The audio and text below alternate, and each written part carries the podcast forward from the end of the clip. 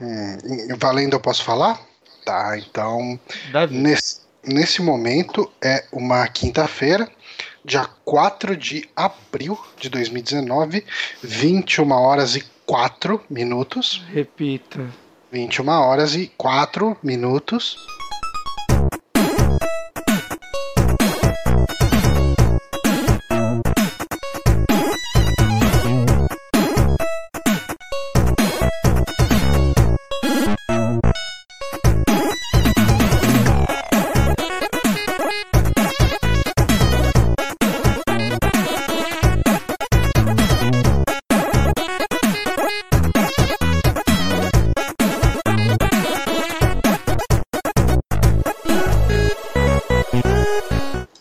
É Fruit Loops, Johnny, a gente tá de volta.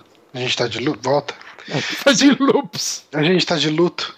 Sim, Sim. estamos de volta aqui para mais um saque aqui no Super Amigos. Eu sou o Johnny Santos, tô aqui com meu querido e sempre presente Guilherme Bonatti. Olá, eu tô aqui só com a TV. Porque me tiraram meu monitor e o outro ainda não arrumou.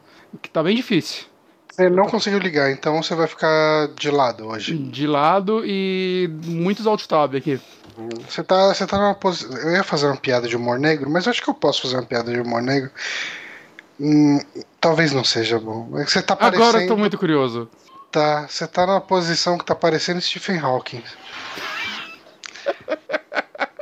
Essa piada foi muito maldosa. Você tá, filho da puta. você tá sentado na cadeira com a cabeça virada. É que os braços estão altos e É. tá confortável assim, eu não ligo pra ninguém. Ok, Se, Ah, se, se achar ruim, eu vou puxar o pezinho ainda e deitar nessa porra. pois é. Cara, eu, eu- toda vez que eu vejo você com essa cadeira gamer, me dá vontade de comprar uma. A minha, ca- a minha Eu, eu me é tornei muito- essa pessoa, mas valeu a pena, viu? O Honório me deu uma cadeira, né? Ele deu pra você também. Também. É, Só que a minha, o pistão tá zoado, então eu sento nela e ela baixa. A né? minha, ela tava assim quando eu recebi e um dia ela se curou. Hum, que estranho. É. A minha não se curou. Não. Mas, mas, tipo, ela quebrou um belo galho porque eu tava sentado numa cadeira de cozinha antes. Ah, não, isso é bem pior. Nossa, do Inclusive, assim, eu tenho, eu tenho passado né, algumas semanas de vez em quando cerquilho, já comentei aqui algumas vezes. E um dos maiores motivos para eu não usar o computador é que a, o espaço que eu teria para usar o computador lá é uma mesinha do tamanho de uma carteira de escola, Hum, de mármore. Então você precisa usar alguma coisa de mousepad, porque senão fica refletindo o, a luz e o mouse fica doidão, né? mas, mas peraí, você não usa computador? Como você trabalha? Não, o Note. É. Não, no hotel. Ah, tá, ok. Eu não falei do hotel? Não. Eu pensei Tá, que era na- então. no escritório. No hotel. Não, no escritório Ah. é ok. Ah, mas o Note você pode usar deitado na cama, porra. Ah, não, muito ruim. A- Apoia na barriga. Ah, Eu fazia não. isso. Quando eu trabalhava de casa, eu trabalhava deitado. Começou a foder minha coluna, eu comecei a. É, eu- já tenho a minha coluna fodida o suficiente. É, no ponto que eu não quero treinar ela. E daí, assim, eu não uso o computador lá no hotel por causa disso. Assim, teve. A primeira vez que eu fui pra lá, eu baixei um jogo no GOG, que era o Legend of Kyranger, que é um, um point and click lá dos anos 90. E eu terminei nesse esquema. Mas é tão ruim, é uma cadeira dessas. de- que nem você falou aí, cadeira de, de cozinha. Uhum. E, e o mouse fica refletindo, né? A luz do mouse no, Ah, na mesa de mármore. ah, eu falo, ah, foda-se. Eu fico deitado na cama olhando pro celular, fazendo scroll no, no- na timeline. Você comentou esses dias que você agora odeia o Switch, né? Uhum. E Ah, cara, já tá pensando verdade, em jogar assim, fora? Já, com Ah, certeza. que eu legal, tô dando cara. martelada nele.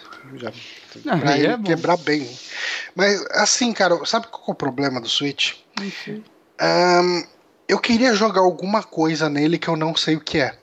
E quando eu acho alguma coisa que ah, talvez eu quisesse, eu vejo que ela custa 60 dólares e o dólar custa mil reais hoje. Por aí. E daí eu falo, ah, não vale a pena. Eu, eu quero muitos jogos no Switch, mas estão todos caros. E, tipo, mais baratos no PC. Mas eu sei que se eu comprar no PC eu não vou jogar. Mas eu não Uhum. quero passar esse- pagar esse preço no Switch, então eu tô esperando cair o preço no Switch. E nunca cai, né? Mas não, mas não, eu tô, eu tô com, jogando uns três jogos, assim, nele, que eu tô gostando bastante. Eu devo falar de um deles na semana que vem, que eu queria ter falado na semana passada, mas tava sob embargo. Uhum. Um, um embargo meio sem sentido, porque é um jogo que já saiu pra PC há dois anos, mas fazer o quê? Mas eu tô jogando menos Switch desde que eu voltei a trabalhar, porque é, eu tô dormindo mais cedo, então não tem mais o porquê eu ficar deitado jogando É. Switch até muito tarde, saca? E, aí- e eu não eu- tenho coragem de jogar, tipo, no transporte público, porque eu moro em São Paulo. Ah, não, Switch não dá. Não dá. Esses dias eu peguei um busão, o cara tava jogando 3DS no busão. Eu falei, "Tre- o 3DS hoje no busão me doeria um pouco. Eu ficaria triste se alguém roubasse, Sim. mas o preço dele é muito menor do que o meu celular, por exemplo, que eu uso sem pudor nenhum. Sim. Eu tenho um 3DS, um modelo antigo ainda, aquele pequenininho. É, o cara tava jogando num desses. É, porque eu tenho o New, né? E eu tenho o antigo, que é o primeiro que saiu. E às vezes eu penso, porra, se eu pegar o antigo, talvez eu jogue, mas. Ah, cara, o, o ônibus, quando. O ônibus, o metrô, quando eu consigo o- pegar ele não tão abarrotado, né? Porque é horário de pico em São Paulo. é, mesmo que eu não pegue linha vermelha, graças a Jesus. é, eu, ah, cara, vou pegar pra, tipo, ler. Eu tô lendo muito pouco, saca? Agora eu voltei, a- voltei a ler Pluto. Né? Dá pra ler algum, alguns capítulos na, no metrô e tal. Então eu tô pegando pra tirar o backlog de mangás e possivelmente de livros. É. Que em casa é, muito uma- raro uma ler. opção, Sim. É. Eu, te- eu tenho lido também no, no ônibus. Eu tô lendo ah, um livro lá sobre o descobrimento do Brasil. Acho que eu comentei ele semana passada, né? E quando você vai pra Cerquilho, você não- empolga de levar o livro e ler na cama? É, eu tentei ler um pouco ah, esse final de semana. Eu leio, leio no Kindle. É Cerquilho, né? A cidade. É Cerquilho. É, então eu falei certo. Que loucura. É isso mesmo. eu É isso mesmo. acertei, que loucura. É, eu li um pouquinho, mas Hum. bem pouquinho. É, eu não sei, cara. Eu acho que o lugar me dá vontade de não fazer absolutamente nada. Mas onde você foi tomar uma cerveja? Foi, foi bem chato. Porra. Eu fui, é, eu tava lá no quarto do hotel, é, deitado na cama e olhando, olhando pro celular, fazendo scroll no Twitter. E eu falei, ah, cara, ou eu fico aqui, Uhum. Ou eu saio pra tomar uma cerveja, já que tá tendo aniversário da cidade, né? Aniversário lá de sei lá quantos anos da cidade. Então, Ah, foda-se, vou levantar e vou lá, beleza, tipo. Aí assim, eu já tinha comido alguma coisa, mas eu falei, bom, tem esse, esse Big Galo aqui, que é as lanchonetes, tipo as lanchonetes daqui, que fica imitando os diners americanos. Ah, pedi um hamburguinho lá, bem ok, nada demais, mas também não era ruim. Mas não era caro, imagino. Quinta de Ah, pequena não normalmente é foi- barato. Não, é, não foi muito caro, não. É, então. É, foi Ah, mais barato. ah, hoje em dia eu prefiro às vezes pagar barato num hambúrguer ok, saca? Do que muito caro num hambúrguer que é bom, mas não é bom condizente É. com o preço. Aham. Eu tô passando muito por isso, assim. Eu passei por muita hamburgueria que, tipo, cobra muito caro. Você vai, cobra mais de 35 reais num lanche que é, tipo, um pouco melhor do que um lanche de 20. É. ah, se é um pouco melhor, se é um, um lanche monstruosamente você- bom, você aceita pagar caro. Mas Cara, eu, ó, se- eu prefiro pagar ok por um lanche ok. Eu paguei uns 28, eu acho. Foi ah, um lanche, uma coca e uma cerveja. Hum. É ok, vai. Tipo, pro que a gente costuma pagar por aí, é, é o preço. Aí de- depois eu saí de lá, ah, dei uma passadinha na praça lá central. Ia ter um show de uma banda que toca clássicos do rock, aquela Olha. playlist clássica de 13 de maio, né? Uhum. Eu fui pra lá, ainda não tinha começado, daí tinha um cara com uma banquinha de cerveja lá, artesanal, talvez. Hum. Ahn, daí ele tinha lá, tipo, a, a Pil- Chopp Pilsen, ah, meio litro, 8 reais. Se você comprasse três, saía por 20. E tinha a 8 reais também de 400 ml, ti- não, acho que era 10 reais. Tinha IPA e umas outras cervejas lá, Pale Ale, umas outras coisas ali deles, né? Uhum. Aí eu falei, ô, vê uma IPA pra mim, né? Eu não tava afim de beber meio litro de cerveja. Aí Uhum. o cara, ah, então, quando a gente vem pra essas cidades pequenas, a gente nem traz. Só tem o Pilsen mesmo. Porra. Eu falei, "Por que que Caralho. Anuncia, caralho, né? Eu falei, ah, tá, vai ver a porra do Pilsen mesmo. Hum. E daí, cara, eu- você já bebeu meio litro de cerveja sozinho numa praça, numa cidade interior? Já bebi, mas tipo, sozinho, mas não numa praça, sentado. É, então, cara, parecia que eu tava bebendo 5 litros de cerveja Ah, porque não, é- é porque- copo. É que é foda que, tipo, meio litro de cerveja vai em pé numa praça, quer dizer que na metade ela vai estar quente. É, assim, isso eu nem cheguei a ter tanto problema, mas Não. quando você não tá conversando enquanto você tá bebendo, parece que o tempo fica. É que eu, eu não sei, eu, eu não ligo, tipo, sentar num lugar desse, por exemplo, abrir um podcast e ouvir o podcast enquanto toma uma cerveja. Hum. Eu não, não ligo disso, mas. Eu, eu, eu prefiro pegar, por exemplo, garrafas menores num negócio desses, porque tem uma hora que você começa a olhar e, tipo, você começa a beber mais rápido, e nunca é bom você beber mais rápido, porque você começa a parecer que tá comendo um pão. É. Você começa a empapuçar. Mas puxar, isso é verdade. É, então, mas daí eu tomei esse chopp, voltei pro hotel, ah, eu tava sem cigarro, daí, ah, por sorte, o cara que trabalha comigo chegou no hotel na mesma hora que eu, aí ele me deu um cigarro, eu fumei um cigarro dele, entrei no quarto, tomei um banho, ah, joguei um pouquinho de Baba e Zil no, no, no Switch. É um jogo que eu queria pegar, mas eu, eu tenho certeza que eu vou empacar nele e eu desencanei. É, eu, eu tô bem empacado agora, mas Todo mundo fala que não dá pra terminar essa porra, eu, ah, velho. hum, É, Ele é bem difícil, mas Uhum. quando você descobre como resolve um puzzle, ele é bem legal. Mas hoje não é o podcast de indicação, hoje é o podcast de notícia. A gente podia falar a merda do dia, mas acho que a gente já enrolou o suficiente pra esquentar a galera que tá esperando a gente. A gente pode comentar que hoje é o Dia Internacional contra as Minas Antipessoais, que basicamente são minas terrestres que servem pra matar pessoas. A gente pode falar. Só que É, é tipo o Dia Internacional do Homicídio, saca? É meio estranho. é, é contra o homicídio. Com- é, é tipo, contra? É contra, não é o Dia da Mina. É, contra as minas.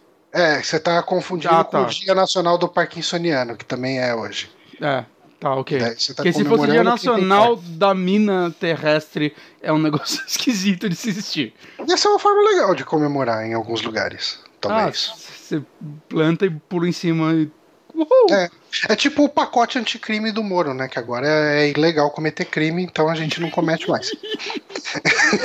Aliás, Moro está no Twitter hoje, né? Ele comprovou ali, tirou uma foto, Uhum. segurando um calendário com o dia 4 de abril. Hoje é dia do Moro no Twitter, então mande lá o seu tweet pra ele, fala que você ama o Moro, fala que você odeia ele, pergunta por que, que ele tem aquela boquinha escrota. Você pode fazer o que você quiser. Você pode. Oh, é, eu só quero complementar que é a segunda semana seguinte que a gente faz papo furado ao invés de merda do dia e eu, eu tô achando interessante. Não sei o que as pessoas Assim, acham. quando, quando a gente tem algum assunto, a gente pode usar o assunto, né? Porque a- a nem merda sempre a do merda dia- do dia é assim, interessante. É, muita gente fala, puta, a merda do dia eu até pulo, né? Ah. A, a merda do dia, ela não, não, não tem muito pretexto de chegar e falar, ó, vamos informar as pessoas que hoje é o dia anti-mina terrestre. É mais pra gente dar uma esquentada, pra gente E é pro entrar- programa não começar, é, tipo, você acabou de anunciar o horário, aí, estamos aí, Bonatti, Johnny, então notícia número um, saca? É, não, né, não É fica legal. ter- Então é mais pra gente dar aquela lubrificada. Uhum. Ahn, É uma, uma cuspidinha, mas... Exatamente. já que estamos lubrificados agora, a gente pode começar com as notícias. A gente pode. A gente quer. Eu quero. Vamos. É, eu acho que eu não tenho nada melhor pra fazer. A não ser essas notícias. Então, tomara Então, que dê tudo certo. Começar aqui com a notícia do Apple Arcade, né? Que foi um dos grandes anúncios que a gente teve recentemente, no dia 25 de março, o famoso. ah, agora eu tô no calendário de abril, fica difícil ver, mas a famosa segunda-feira passada. Quer dizer, Uhum. retrasada, né? Porque a passada foi 1 de abril, dia da mentira. Ahn, e daí, vamos ler a notícia aqui. Eu vou copiar o Márcio no, no Márcio Bronco Show, que ele simplesmente lê a notícia, não fica tentando florear demais, e isso facilita muito o andar da carruagem do programa. É, porque você lê bem. Quando chega a minha vez, fudeu, eu leio igual Ah, não, eu também, mas é, vamos tentar, né? Durante a tarde desta segunda-feira, dia 25 de março, a Apple anunciou seu mais novo projeto, o Apple Arcade. Ele será uma espécie de serviço de assinatura de jogos que disponibilizará para seus usuários um catálogo amplo de games com, no mínimo, 100 títulos inéditos. A empresa revelou que está trabalhando com alguns estúdios e desenvolvedores como Konami, Chucklefish, Disney e até a brasileira Aquiles para lançar títulos exclusivos para o seu serviço. Alguns anúncios para o projeto já foram divulgados, como o porte de Beyond a Steel Sky para mobile e o inédito Fantasian do criador de Final Fantasy, Hironobu Sakaguchi. É possível conferir tudo no vídeo de destaque logo acima, é um vídeo que está lá e a gente não vai mostrar porque a gente não quer tomar feleg. feleg. A gente já vai tomar, né? Da, da música, mas. Ah, sim. Mas é que às vezes os caras derrubam o vídeo, né? Isso é uma dor de cabeça grande. Isso é dor de cabeça. Os jogos não terão publicidade, todo conteúdo adicional será gratuito e será possível jogar em qualquer aparelho da Apple, de, desde celular até televisão, o que quer dizer celular, Mac e televisão.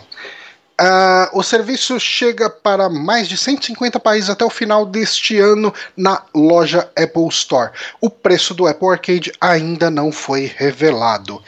Cara, uh, você chegou a ver o trailerzinho, esse trailerzinho bonito, mega artístico aí? Que... Eu não vi. É, cara, é aquele trailer. Ah, os gamers inovam, eles fazem coisas, entregam mundos, aquela coisa super inspiradora. Uhum. Mas ele deu aí um teaser de alguns jogos, né? Uh, que eu achei interessante. Não. Não. Uh, mas pelo que eu entendi, lendo em alguns outros lugares, parece que Uh, vai ter muito exclusivo mobile, sabe? Tipo, o jogo vai sair para PC e consoles, mas não vai sair para Android.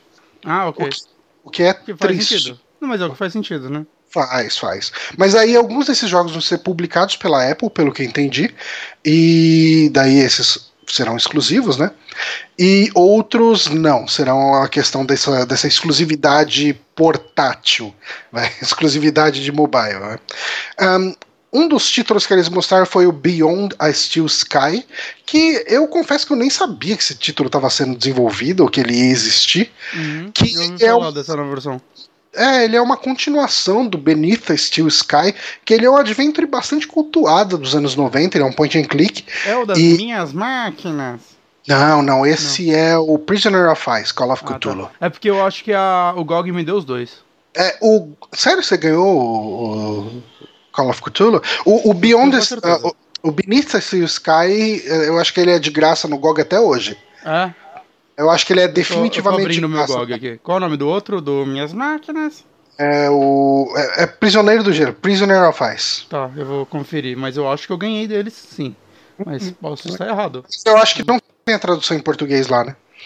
Hum, não, eu conheci ele como Prisoner of Ice. Eu nem sabia, acho que. Não, não, não. então, as dublagens em português tem? Eu acredito que, acho sim, porque já fizeram live dele, acho que lá no jogabilidade. É, eu Mas tenho. Eu acho Beneath, que os caras foram atrás, cara. Beneath a Steel Sky eu tenho. É, então, esse jogo ele tem uma coisa interessante, o Beneath e agora o Beyond também, uhum. que ele tem envolvimento direto do Dave Gibbons, que é o, o um dos co-criadores e o desenhista de Watchmen, né? O quadrinho. Uhum. O original já tinha ele. Já, já. Se, cara, eu li em algum lugar que ele fez os cenários do original, mas eu acho que ele foi. Ele, a participação dele foi além disso. Hum. Eu acho que ele participou como, como produtor ou escreveu alguma coisa. Ele tem uma participação grande já no primeiro. Porque uhum. o nome dele era, no, era veiculado, sabe, nas, uhum. nas publicidades do jogo. Esse é um jogo que eu nunca terminei. Eu cheguei a começar ele umas duas ou três vezes. Eu tava gostando, ele é ele é um futuro pós-apocalíptico, distópico, etc. Ele se passa na Austrália. O, o, o, original, ele tem umas cutscenes em formato de quadrinho, assim, meio uh, Comic Zone, sabe? Oh, sei, sei. É, e parece que ele tem uma temática séria, mas tem diálogos meio engraçados. Ele tem animações em quadrinhos e tem o Dave Gibbon, a gente já sabe quem desenhou esses quadrinhos, né? Então, eu acho que não foi ele, mas Sério? eu não tenho certeza. É. Pegaram um quadrinista, fizeram animação em quadrinhos eu, eu, e ele não assim, trabalhou eu, nela? Eu tenho certeza. É. Eu não tenho certeza. É, pode ser que, que ele tenha uh, participado. Ou era um Mas... cara muito fã dele e tipo, puta, ele vai me contratar depois dessa, saca? Aí ficou uma merda os desenhos. Não, eu acho que ele participou meio que já desde a concepção, sabe, da hum. temática. Eu acho que a participação dele é grande. Hum. Uh, mas o original era de 1994, por isso que eu achei muito estranho esse, uh, essa continuação anunciada agora, né? E ela tá em 3D, né, agora? tá em 3D, ele tá bem numa pegada meio Life Strange, meio jogos da Telltale, sabe? Qual o nome é, do novo? É Beyond a Steel Sky. Deixa eu ver se eu consigo achar o vídeo dele. Ah, deixa um trailerzinho. Tem um trailerzinho. Só teaser ainda, né? Ele é, é bem. Assim, não é. espere grandes gráficos. Aliás, o, o, os jogos que vão sair para esse Apple Arcade, uh, não espere triple A's gigantescos, porque a, a, proposta é outra. Inclusive, a proposta é que rode no iPhone, no Apple TV e no, no Mac OS. Tipo, Mac OS, beleza, roda qualquer coisa, mas uh, os jogos não vão ser necessariamente muito poderosos. Eu acho que eu posso passar um trailer de Beyond Steel Sky, né? Eu acho que sim, acho que não vai dar problema não. Jogo indie, assim, por mais que tenha envolvimento da Apple, mas jogo indie assim costuma ser mais de boa. Tá passando. Uhum. Mas o estranho é ele ser em 3D, né? Eu, eu, se é pra reviver um jogo antigo assim, eu não, não imaginava que eles iam é, pegar um design novo, mas eu tô achando bem bonito, cara. E tá bonito. Você vê que é um jogo uh, com uma com um orçamento bem menor, né, do que os jogos atuais, mas ele tá bem bonitinho. Tá melhor que, sei lá, os jogos da Telltale. Ah, sim, sim. Ele parece o que a gente esperaria de uma evolução da Telltale. Ah, e o, o mundo dele tipo, parece cap... interessante. Ah, sim, cara. O universo dele é bem interessante, até porque ele, ele baseia todo essa, esse futuro apocalíptico dele na Austrália. Hum. Então fica até meio Mad Max. Eu ia falar isso agora, então. Mas, sabe, pessoas trabalhando no jogo, que é isso que a gente quer ver.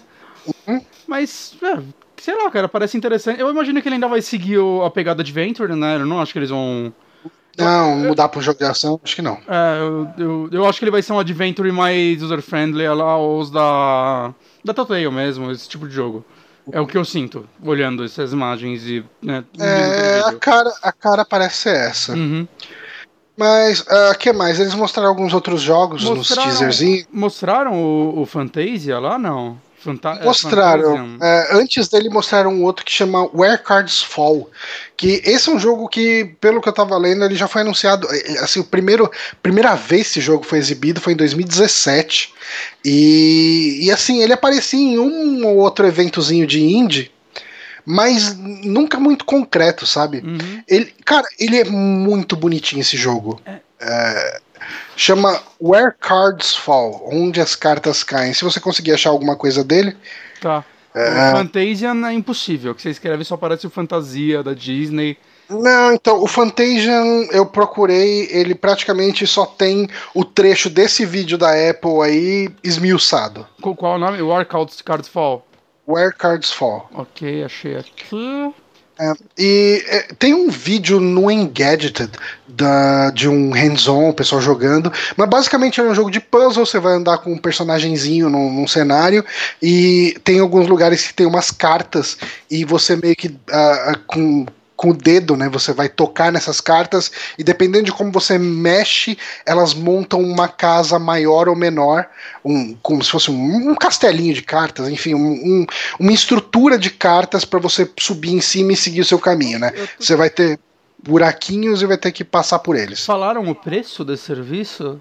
Não, ainda não. não. Porque eu vou te falar assim, se eu tivesse um iPhone, eu bem provavelmente assinaria, viu? Parece. Ah, os jogos parecem ser muito mais interessantes do que a média de jogos de celular.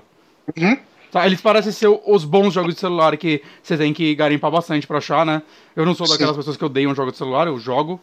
É, eu, Mas, é, é você tem que ideia que eles falaram, né? Isso foi um dos bullets que eles botaram lá para vender o serviço. Ele é uma parada uh, de jogos com uma curadoria por trás. Ah. Vai ter uma galera fazendo a, a, a, seleção desses jogos e uma garantia de um mínimo de qualidade em cima desses jogos, né? E é foda que, tipo, eu, tem jogo que eu olho assim, até dá vontade de, de ah, deixa eu assinar e jogar no PC, mas eu não vou jogar esses jogos no PC.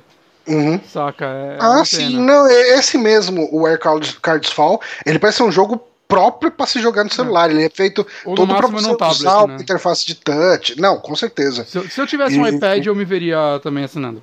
É. Se não, não for cara, claro. E uhum. é da Apple, vai ser... Eu não sei, é, tem que ver como que vai ser o preço. É questão de ir atrás depois, mas não anunciaram ainda. Uhum. Uh, só completando aqui sobre o Air Cards Fall, ele é da de um grupo que chama The Game Band, né, da, de uma desenvolvedora que chama The Game Band, junto com a Snowman, que é quem fez aquele Autos Odyssey. Algumas pessoas comentaram dele faz pouco tempo. Qual? Uh, Autos Odyssey. eu cheguei a ver algumas pessoas comentando, acho que eu ouvi em algum podcast pessoal falando sobre. Uh, esse jogo ele chegou até a aparecer no Steam, uh, falando que ia lançar em 2018, daí tiraram a página hum. do Steam dele, porque ele parece ser exclusivo agora para Apple Arcade. Aí tem o Fantasian, né, que eu comentei, uh, que a gente comentou aqui por alto. O Fantasian, ele, uma coisa que eu achei bem legal e é praticamente uma evolução de Final Fantasy é, 789. Hum. É que o 789 ele usava aqueles cenários pré-renderizados, né? Uhum. É, você andava em cenários pré-renderizados. Aqui você vai ter mais ou menos a mesma coisa. Só que o cenário, entre aspas, pré-renderizado é um diorama físico que eles fizeram.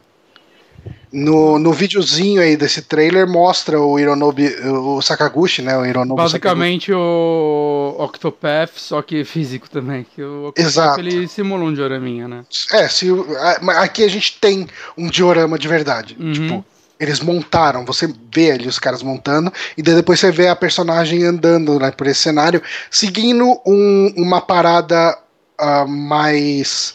Uh, mais no estilo de Final Fantasy 7, 8 e 9, aquela câmera fixa que às vezes dá uma andadinha. Uhum. Quando você anda pra um canto, ela chega lá, acompanha o personagem um pouquinho. E, e assim, não tem praticamente nada desse jogo ainda, mas ele tem cara de ser um RPG bem aos moldes dos Final Fantasy de, de PlayStation 1. Cara, eu fico tão triste que o Sakaguchi só faz jogo de celular agora. Acho que o último jogo pra console dele foi o Let's Story, será? Eu acho que foi Last Story. Eu gosto do Last Story. Eu terminei é, então, ele, acho um jogo bem eu legal. Gostei, eu gostei muito do, do Lost Odyssey. É, eu, eu, não joguei, mas falam bem. É, ele tem um problema sério que era a limitação de, de tipo, técnica, uhum. porque os loads dele eram insuportáveis, sabe? Tipo, ele saiu no começo da vida do 360, uhum. então o pessoal não sabia programar direito para ele ainda. Cada batalha e é random battle, uhum. cada batalha que você entra é um loading e é muito chato isso. Mas a história é legal, o, o sistema de combate é legal, que tem os anéis ali, que você customiza o personagem, é bem bacana. E eu tô achando que esse vai ser um pouco a volta às origens, sabe? Sei. E, e, assim, algumas pessoas podem falar: ah, queria ver ele evoluindo, queria ver isso aqui. Cara, se ele é uma pessoa que faz bem esse tipo de coisa, eu tô ok com ele fazendo, porque não tem ninguém fazendo direito. Os jogos dele tem, tipo, tudo continuação lá, né? Ele fez aquele Terra Battle, alguma coisa. É o Terra Battle. Um... Eu joguei o primeiro Terra Battle, é bem difícil. Não, então, é ah. bem difícil eu conseguir jogar ele, porque o, na época o Duke me indicou um serviço ah, que é ah, tipo uma. É tipo um Google Play de jogo que não sai no hum. Google Play. Eu baixei o Pokémon GO aí antes de sair no Brasil, porque eu não queria esperar. É, então. E daí eu usei isso. Eu achei bem legal. É um jogo de estratégia uh, meio puzzle, assim, um pouco. Uhum. Mas uh, não valia a manutenção que, que era ficar fazendo atualização manualmente. E... e a gente tem que lembrar que, tipo, ele trabalha para outro mercado e no Japão esse tipo de jogo é relevante. É, é mas... muito relevante. Então, saca, ele já é um senhorzinho com muito dinheiro e muita idade. Tal, talvez seja quase. Eu não vou dizer uma aposentadoria, porque ele parece se dedicar bastante a esses jogos, né? Hum? Mas. Sei lá, às vezes o cara não quer ter a dor de cabeça de ter que trabalhar numa empresa de ah, 5 sim. mil pessoas a pressão, de não, a pressão. É. E saca, tipo, apesar de tudo, sei lá, o The Last Story foi o último grande projeto dele, não é um projeto tão amado e tão divulgado, assim, pelo menos eu não vejo, eu vejo muita gente criticando ele. E, então, não sei, cara. É, ele tem que fazer o que ele quer fazer, né? É isso aí. Mas, assim mas, funciona a vida. Assim mas, funciona a vida. Não é o que eu quero. Eu gostaria, okay. eu gostaria de ver ele. Eu gostaria de ver ele na Nintendo. Nintendo contrata o Sakaguchi e bota ele pra trabalhar em algum RPG pra Switch. É. Esse, ó, esses, jogu mas... esses, joguinhos parecem tudo funcionar bem no Switch. Falar. É, inclusive, eles mostraram um que apareceu até naquele Ninja Showcase que a gente comentou. Hum. Eles mostraram aquele Overland, que é, é um joguinho de sobrevivência, mundo pós-apocalíptico, meio. Uh, como que chama aquele. aquele da nave, de evento aleatório e tal, Faster Than Light. Ah, só sei. que com um gráfico bonito. Queria gostar é, de Faster Than Light. Não, a Faster Than Light não é feio, mas o, esse aqui ele é bem estilizadão, assim. Faster Than Light é muito feio, cara. Tá, beleza. Eu... É muito feio. Ok. Eu não queria ser malvado desse jeito, mas É, já não, que você... não é ser malvado, o jogo é um sucesso. Saca, ele tem outras qualidades, eu não gosto das qualidades dele. Eu gostaria de ter gostado do. Não, saca, eu- não, não é pra mim, só isso. Mas. é, Ele é um sucesso, é um jogo relevante e tudo mais. Mas. É, teve outro jogo que mostraram lá, que é um tal de Lifelike, que é, parece. Esse parece ser muito um jogo de celular, que tem meio que uns cardumes, assim, um- uns bichinhos assim, que você controla, e coisas do mundo externo fazem esses cardumes separarem. Pelo Hum. que entendi do jogo, você vai ter que controlar com, com a touchscreen o cardume para evitar essas coisas de acontecer, ou de repente de alguma forma fazer juntar de novo os cardumes. Mas ele é bem bonito, aqueles jogos cheios de partículas, sabe? Pra mostrar como o gosto. processamento é foda. Gosto de partícula. Eu, eu fico mal triste que é, par- partícula, cara, é, é, é, saca aquela parada que, que a galera usa e joga fora em todo começo de geração. Assim, lança o jogo aí tipo partícula, meu Deus, eu te amo. E aí ela se sente amada de novo, aí dá um ano e jogam ela fora por mais sete. Até vir uma nova geração e a galera voltar tipo partícula. Eu tenho um pouco de dó das partículas. As partículas são esquecidas muito fácil. É, Não esqueçam as partículas, amem as partículas. Amem as partículas. E assim, o que eu vi aqui sobre Apple Arcade essencialmente é isso. Hum. Ah, uma coisa que eu achei legal aqui, esse trailer aí, é- é- eles abraçaram o que eles podem abraçar. Uhum. Ah, então, assim, eles não podem chegar e falar que vai ser um serviço tipo o Xbox Live. ah, como que é o outro lá, o Xbox? O Game Pass. Game Pass. Eles não podem falar que é um Game Mas é Pass, porque que é um. o, o produto deles é outro. O produto da Exatamente. Apple Então, é o. Eles não vão ter o AAA ali rodando, porque os aparelhos eles não vão aguentar o AAA. Hum. Então, eles chegam, assim, como eles fizeram essa propaganda do Apple Arcade? Falou, ó, a gente tem esses jogos experimentais que eles não teriam esse espaço para divulgação em outro lugar. Então a gente vai ter esse Apple Arcade, que vai ser um lugar onde você vai ter um monte de joguinho experimental para você jogar no seu iPhone, na sua Apple TV, no, no- até no seu Mac, né, ou no seu iPad. E no, E- no- PC normal, né? Hum? E no PC normal, né? No Windows. Então, vai rodar no- no- no, Nos trailers que eu vi, os jogos estavam tudo tipo Mac e PC. Normalmente quando é assim, roda no Windows. Pode ser que o Windows tenha um acervo diferente de jogos que vão ser portados pra ele. Saca? Pode ser que não seja tudo que seja portado pra ele, mas. Mas não é difícil não, cara. Não é difícil não. É. Mas, ó, eu- eu- pelo que eu, que eu vi desses jogos, vai, já tô mais empolgado para isso do que pelo Stadia, saca? Eu queria poder jogar esses jogos. É, porque é, é, tem isso, né? Ele não é uma coisa de streaming. É, ele, ele é mais perto de um de um Game Pass. Você tem aquele jogo disponível no, no, no serviço, você vai, baixa esse jogo e você joga no seu aparelho. É, o Stadia vai depender de, de rede, de servidor, da porra toda. Que é a parada que muita, muita gente quando fala que, tipo, o streaming vai matar os games como eles são, eu penso muito, tipo, eu, eu já comentei no último podcast, né, que eu acredito na coexistência, mas se eu acho que a galera vai migrar pro digital, eu acho que a- a- o mais provável é que vai ter tanto streaming quanto essa possibilidade de download. Uhum.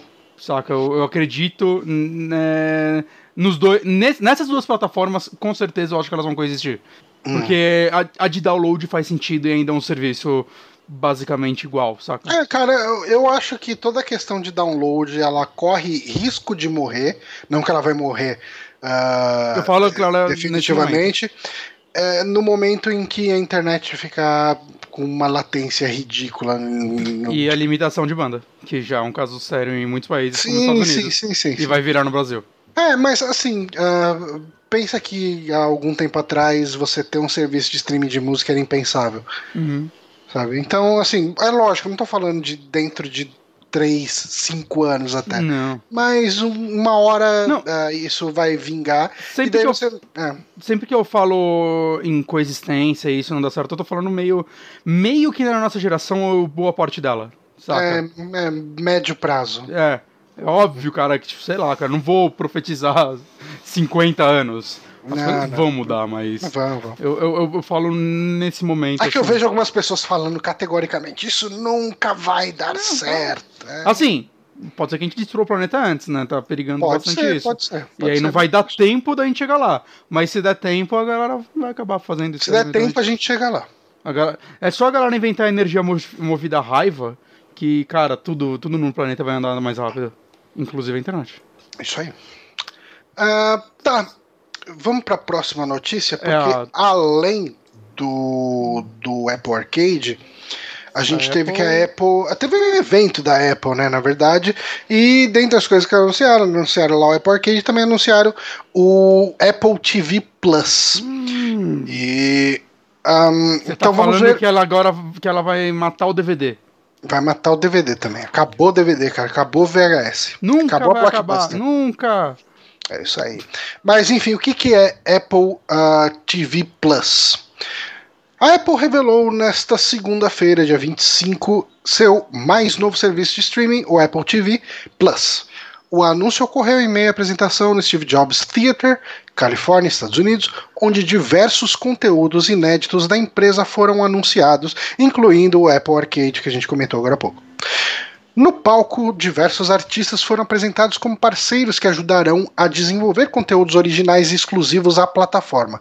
Dentre eles estão J.J. Abrams, Damien Chazelle, uh, Sofia Coppola, M. Night Shyamalan, Ron Howard, Octavia Spencer, Jennifer Aniston e Steven Spielberg. Assista ao vídeo de anúncio abaixo. Você não vai ver o vídeo de anúncio. É um vídeo de é um vídeo de pessoas falando ah como inspiração é legal de montar, de criar um cenário e ver o artista interpretando e daí mostra aquela cena, aquele take, tudo em preto e branco. É uma coisa muito bonita. Se vocês quiserem, vocês assistem lá e vocês vão se emocionar, vocês vão chorar. Mas ah, seguindo a notícia aqui. Spielberg foi o primeiro a subir ao palco para falar de Amazing Stories, série exclusiva de ficção científica no formato antológico, criado pelo diretor inspirado na obra original de 1985. Ele Em vai seguida- trazer de volta Amazing Stories? Vai trazer de volta Amazing Stories, né? Agora a gente vai ter o Black Mirror no, no Netflix, o Twilight Zone na CBS All Access, né? Acho que Já tá. assisti, gostei.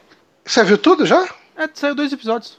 Ah, E agora vai ser um por semana, que é a primeira semana eles lançaram dois, que antigamente era dois episódios por semana, né? Tá, tá fácil achar torrent disso? Me passa uns torrent depois. Tá, eu, eu, eu achei um site que é, ó, me passaram, melhor que Pirate Ah. Bay. Manda um telegram lá pra nós. Vou mandar. depois. Manda no Quem- grupo dos patrões. Não, eles não estão merecendo. Ah, manda no grupo dos patrões ali, pra, pra gente falar, ó, no, no grupo dos patrões vocês vão ter acesso à pirataria. vocês podem piratear com a gente. Ó, só falando, lança o Blu-ray disso que eu compro, porque eu comprei até o Blu-ray do original, eu adoro essa série.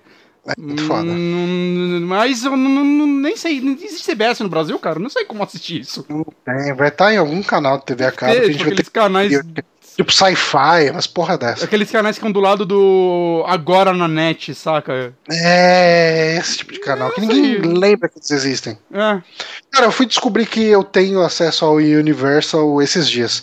aí. Nunca vou assistir Universal Channel, já que eles passam Law and Order 24 horas por dia. É, Então, n- não quero. É. Mas, enfim, ahn, mas eu achei interessante, né? Agora a gente vai ter aí mais um. O Amazing Stories original, ele não deu muito certo na época, né? Ele não foi um grande sucesso. Tanto que ele teve duas temporadas e acabou. Mas saca, essas antologias é meio engraçado que a gente lembra delas com carinho, mas eu dei uma pesquisada um tempo atrás que eu tava lendo umas coisas de Twilight Zone. É, eu espero ter tempo pra um dia produzir algo sobre isso. Mas por muito tempo essas antologias não fizeram sucesso. Parece que Twilight Zone mesmo, a original, que foram cinco temporadas, foi a que mais durou e é considerado um clássico, ela foi cancelada três vezes. É, então. O... É porque é meio Ah, difícil do você, maluco.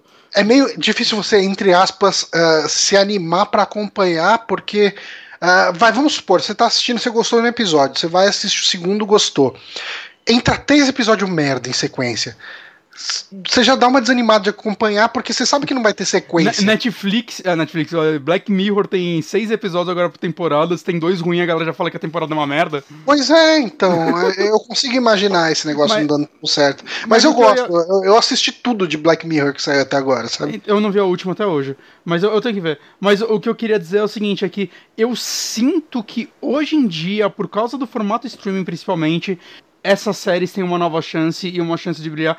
Principalmente por causa de Black Mirror. O sucesso de Black Mirror, a, a galera começou, parece que, a aceitar mais é, séries antológicas, né? A Amazon a gente não comentou, mas tem aquela Electric. Elec- Electric Clown? Não, Electric Clown. Electric é, Clown é a música do Testament. acho que é Electric Dreams. Dreams, isso, que é do. Do Philip K. Dick? Não. Isso, é dele. É baseado em obras do Philip K. Dick, saca? É a versão do Black Mirror dele. Uh, não fez muito sucesso, né? Eu ainda não assisti. Eu quero assistir, porque tem uns atores bons. Mas, né, saca, to, todo canal agora tá tentando a sua. Voltou Twilight Zone, agora vai voltar então Amazing Stories. Eu não tava sabendo disso. Eu sinto que a gente tá tendo uma nova. É um novo fôlego, né? Até aquela, aquela de animações, eu não lembro se o Honório comentou ela aqui. Ah, robô. Ah, é, robô, amor e piroca. É, eu vi uns 5 episódios e eu achei bem legal. Eu tenho que voltar a ver. E é bem curtinho, é legal, que é tipo 12 minutos.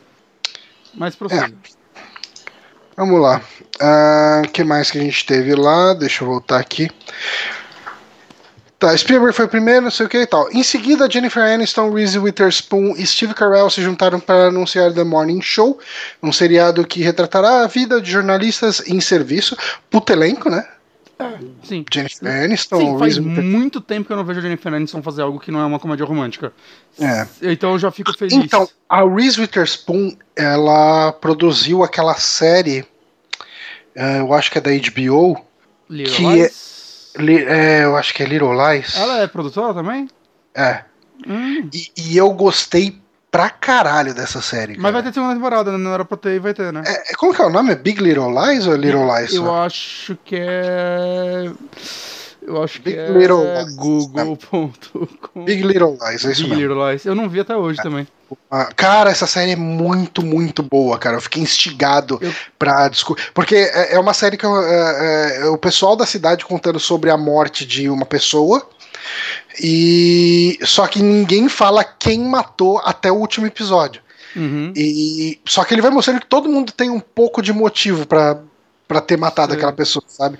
E, e- e, cara, são um monte de historiazinhas de violência doméstica, um monte de coisa diferente. É, ela mandou muito bem como produtora dessa série e como atriz também. Deixa eu aproveitar isso aqui pra fazer uma pergunta para todo mundo. Se alguém tiver Hum. resposta, pode responder. Por favor, me ajude no Twitter ou em qualquer lugar, pode ser nos comentários aqui do, do, do canal. Aperte o sininho. É, alguém consegue fazer a porra do aplicativo do HBO Go funcionar no PlayStation 4? Essa é a minha pergunta. Porque não, não entra nem na tela de login, assim, ele não deixa. Porque se pegasse, eu via essas porra toda. Mas não pega. Aí eu não consigo assistir nada. Eu tenho que, tipo, baixar as séries da HBO, sendo que eu tenho acesso a isso. E aí eu, ah, velho, não vou baixar. E aí eu não vejo as séries da HBO. Tirando Game of Thrones, que eu vejo na, na sala. Saca? Então se alguém É. conseguisse fazer essa merda funcionar, existe, ah, muda, sei lá, cara, alguma bosta aí na, no seu modem. Eu não sei, cara, porque ele não conecta, não conecta, ele só não funciona. Ele só funciona no celular e no PC. É só lá que essa, que essa porra de aplicativo funciona. Bruno, pronto, eu deixei minha pergunta aí no ar. Fica a pergunta no ar. Uhum, É, eu não, não. Como eu não assino HBO, eu não saberia. eu também não, meu amigo me deu assim. dele. Ah, garoto. O, o Honório ofereceu pra me emprestar a senha dele. Deveria aceitar, pra você não conseguir. É. É. Mas aí se você conseguisse, você me ajudava.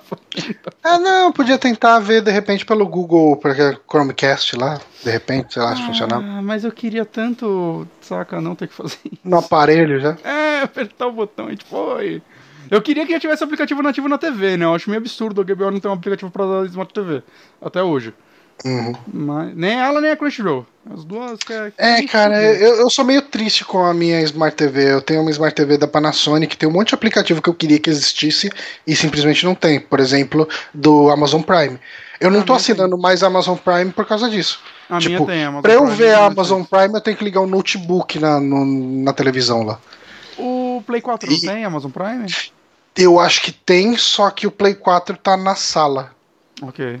Eu quero ver É. no quarto, deitado na cama. E é bom quando a TV já tem, né? Tipo, o meu Play 4 tem Crunchyroll, mas eu, eu tinha que ligar o Play 4 pra abrir o Crunchyroll.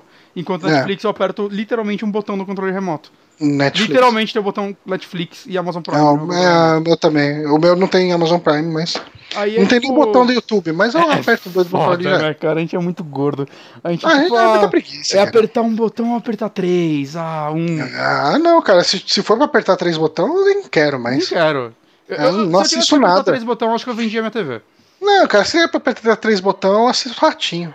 Ah, Né? Bem melhor. ah. Inclusive, esses dias tava tendo lá uma briga por causa de paternidade também. Assisti até o final. Aí, quantos botões você apertou? Um, Aí, porque já tava na SBT que eu já tava vendo uma outra lá de teste de DNA também que. é, é por isso que o streaming vai morrer. vai morrer o streaming porque é muito botão que você tem que apertar. E eu não aguento mais apertar botão. Deixa eu ver, fala mais de série aqui. Uh, tá, e ainda Jason Momoa e Alfred Woodard apresentaram Si, descrito como um drama épico ambientado no futuro. Uh, essa série aqui, ela também conta, que eu levantei aqui em algum lugar, que é com o Francis Lawrence na direção, que é o cara que dirigiu Jogos Vorazes em Chamas. Aí. O Steven Knight aí, esse cara aí que é o, que é o, o, o produtor, acho, da série, ele uh, tá envolvido com Peaky Blinders também, que eu vi muita gente falando eu, bem pra caramba, inclusive me indicaram. É, eu, eu também gente, não. Eu, eu, vi esse nome circulando em redes sociais. Uhum. Acho que a Baranguchi tava falando dela hoje. Assim, Sério? Tipo, uns 10 minutos antes da gente começar a gravar. Aí. Mas. É, mas, uh, enfim, além dessa, desses nomes, a gente vai ter mais um monte de gente aí, né? Que nem eu falei: o J.J. Abrams, uh, Damien Chazelle, uh, Sofia Coppola, Shyamalan. Enfim. que a Sofia Coppola fez? Eu sempre não, não sei o nome dela. Não acompanho. Não. Não acompanha, não acompanha, meu querido. Mas assim, uh, mais um serviço aí estilo Netflix, estilo Amazon Prime, mais uma coisa aí pra gente Só ver que... se paga ou não. Só que aqui com, com os nomes meio grandes, né? Ah, mas todas têm os nomes meio grandes, não tem? Ah, mas Spielberg, tipo. Ah, mas Spielberg só faz merda há 10, 20 anos. Ah, não sei, não sei. Eu sei. Mas é. A Apple. É, eu vou conseguir acessar isso sem ter produto Apple. Aí que tá, né? Porque é... isso é a parada meio estúpida de limitar o acesso. Uhum. Saca? Isso. É, aqui, por ó, mais que ah, um iPhone for... tem por aí pra caralho. Eu, eu não acho que ele vai alcançar o mesmo número de pessoas que querem assistir na TV ele que vão fala ver no, no iPhone final... ou Apple TV ele fala no final da notícia, vamos terminar de ler a notícia, daí a gente vê aqui, ó. Com a promessa de estar disponível em mais de 100 países, o Apple TV Plus ainda não possui data de lançamento definida, mas o Tim Cook, o CEO da Apple, afirmou que chegará neste outono norte-americano, isso é, entre os meses de setembro e dezembro, finalzinho do ano aí. Além disso, foi anunciado o Apple TV Channels, com a proposta de unir todos os filmes e canais em um só aplicativo. Basicamente, será possível escolher quais canais, como HBO, Showtime e CBS All Access, farão parte dessa assinatura personalizada de cada um. Uh, o Apple TV Channels chega em maio por meio de uma atualização e estará disponível na própria Apple TV, além de aparelhos da empresa, iPhone e Mac, Smart TVs e serviços digitais como Fire TV da Amazon ou Roku. Uh, então é, é, tipo, eu acho que ele vai ser tão limitante quanto o Apple TV é hoje, né? Ok, isso não me parece muito inteligente. Eu acho que o problema é você disponibilizar e manter esses uh, essas plataformas, né? Porque assim. Uh, é foda, né? Eles podiam lançar, vai, pra, pra, um, pra um PlayStation, por exemplo. Eu não sei se tem ou se não tem. Eu imagino que não tenha, né? Hum, o Play 4. Não, eu nunca fui atrás. Não. Mas, Mas é, é, é, Cara, eu fiquei tão puto quando eu comprei o Chromecast. Hum. E eu comprei ele pra ver. Uh, é que eu fui muito idiota também, mas eu comprei o Chromecast pra assistir. Uh, é, o Amazon Prime. Uhum. Comprei, pluguei. Ah, deixa eu procurar aqui como que faz. Não tem. Não tem. Pra você assistir, você tem que ter o, o, o, Fire lá, o Amazon Fire TV lá. Eu falei, ah, mano, vai se fuder, cara. Vai tomar no cu. Eu quero. Tipo, eu quero pagar essa porra pra assistir, mas se você não me dá a oportunidade aqui, tipo, eu preciso consertar, né? O meu, meu Xbox One tá quebrado aí já faz um tempo. Uhum. E consertando ele, talvez até volte a assinar, mas. Cara, tipo, a minha TV não tem aplicativo. O Chromecast não tem aplicativo. Então, cara, que se foda, não vou assinar. Ah, tem que assinar porra nenhuma, não. Tem que. Baixo o capitalismo, não sei. Uhum. Mas, cara, o Apple TV não era caro, né? Eu até comentei que uma vez eu comentei com você, né, antes da gravação, que teve um sorteio numa empresa que eu trabalhava de final de ano e um cara ganhou uma Apple TV. Ele é. pegou, olhou pra caixinha e falou: pra que serve essa porra? Ele sentou no computador, lá no meio mesmo, sem disfarçar nada. Abriu o Mercado Livre e foi ver por quanto ele conseguia vender. É, cara, não, não, é, não é que nem a bicicleta no programa do Bozo que toda criança sonhava em ganhar, né? É, mas ó, eu, eu dei uma pesquisada aqui sobre a Sofia Coppola. as últimas coisas que ela fez. É, o último filme dela que eu vi foi um de 2013, o The Bling Ring, que é com a Hermione, que é daquela da galera já rica que invade mansões pra roubar por, por tipo, porque é legal. É um filme bacana, eu gostei dele. É, e aí ela fez em 2015 A Very Murray Christmas. É um filme hum. com o, o, Bill Murray da Netflix. Eu falar muito mal desse filme. Da Netflix, ele foi nomeado para um Emmy. Ah, rapaz. É, mas tudo, né? Parece que isso não quer dizer é. muita coisa. E aí o último filme dela, 2017, The Beguiled. Não conheço. Foi, hum. Ela foi indicada no Cannes. A melhor diretora, eu acho. Ok. Parabéns pra ela. Mas é isso aí, né? Ela faz um filme a cada dois anos, é. pelo visto. Se é, ela lançar um esse ano. Muitos serviços da Apple aí, né? É. Um monte de nome. E... Nome, tem nome. Nome tem. Tem nomes. Mas eu, eu não é, sei, eu, isso me anima a comprar um iPhone, por exemplo, para poder ter acesso a esses jogos do Apple Arcade TV? Hum, hum. do Apple Arcade? Hum, não. Isso me anima para comprar um aparelhinho da Apple TV para ligar na minha televisão e poder assistir essas séries? Hum. hum tampouco. Queria assinar esses dois serviços no que eu já tenho. Eu também. Eu também Eles parecem serviços muito bons, mas não, não me vem. Tipo, eu tenho vontade de ter um iPad por outras coisas, e se eu tivesse, era bem capaz de assinar esses serviços, né, uhum. né? Pelo menos o de jogos. E se o de série aí, o da TV, tiver coisas relevantes, eu me vejo assinando um, dois meses para ver. Sempre que sair algo bom, saca? Algo que eu queira assistir. Mas eu não compraria por isso, eu compraria por outras coisas. Por outras coisas. iPhone. Então, é, se você já tá com ele ali, por que é. não? Mas é por isso que eu acho estranho ele. É, no caso do da TV, se eles limitarem a produtos deles. Uhum. É, é meio triste. Ah, é meio triste. Vamos pra, é meio triste, porque eu queria pagar por esse serviço. É. Eu queria pagar. Eu pelo... queria dar dinheiro pra Apple. Eu queria pagar pelo Shudder. Essa porra nunca vai vir pro, pro Brasil. O que, que é eu... Shudder? Shudder é um serviço de streaming basicamente focado em filmes de terror e filmes cults. Hum, e filmes verdade, estrangeiros. Comentou ele já uma vez. E ele faz alguns filmes, tá, tá, produzindo coisas dele, parece que já tá grande nos Estados Unidos, mas eu não vejo vindo pro Brasil, e se vier eu não vejo é, esse catálogo funcionando aqui, porque o catálogo de terror no Brasil é tão limitado, eu não sei nem como eles fariam isso, mas puta cara.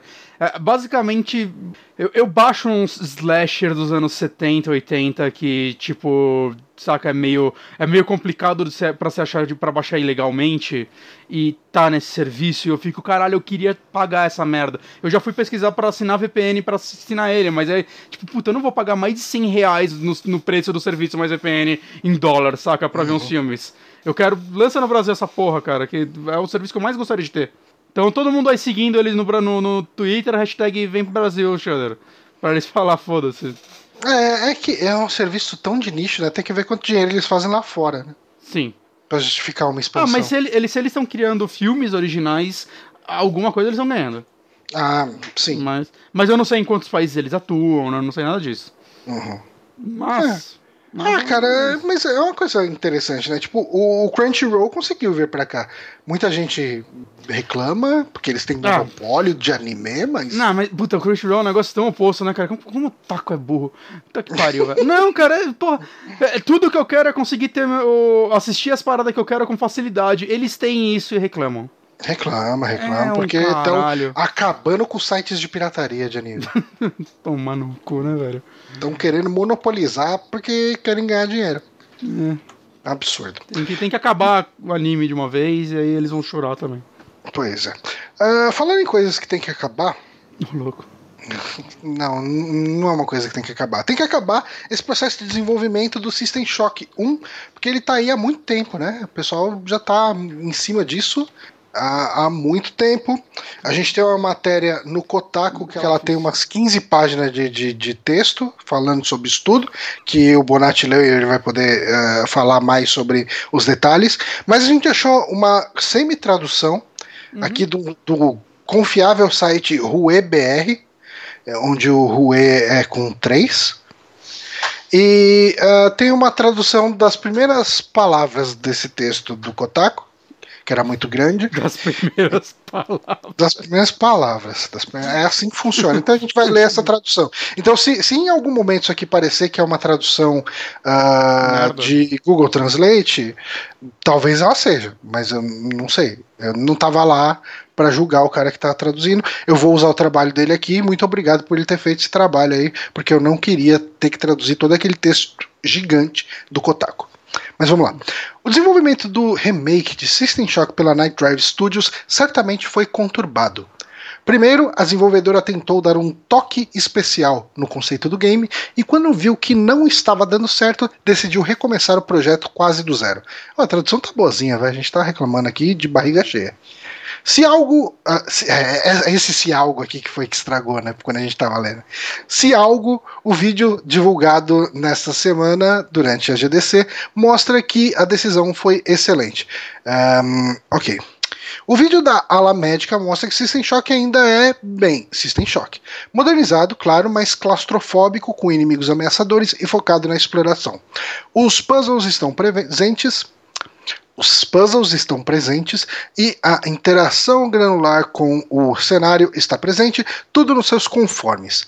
Uh, como se trata de um período pré-alpha, a IA dos inimigos, da inteligência artificial dos inimigos está patética, mas é algo de se esperar. Ao menos Night Drive acertou em cheio em deixar os zumbis ainda mais assustadores. Ainda não há data de lançamento para o remake.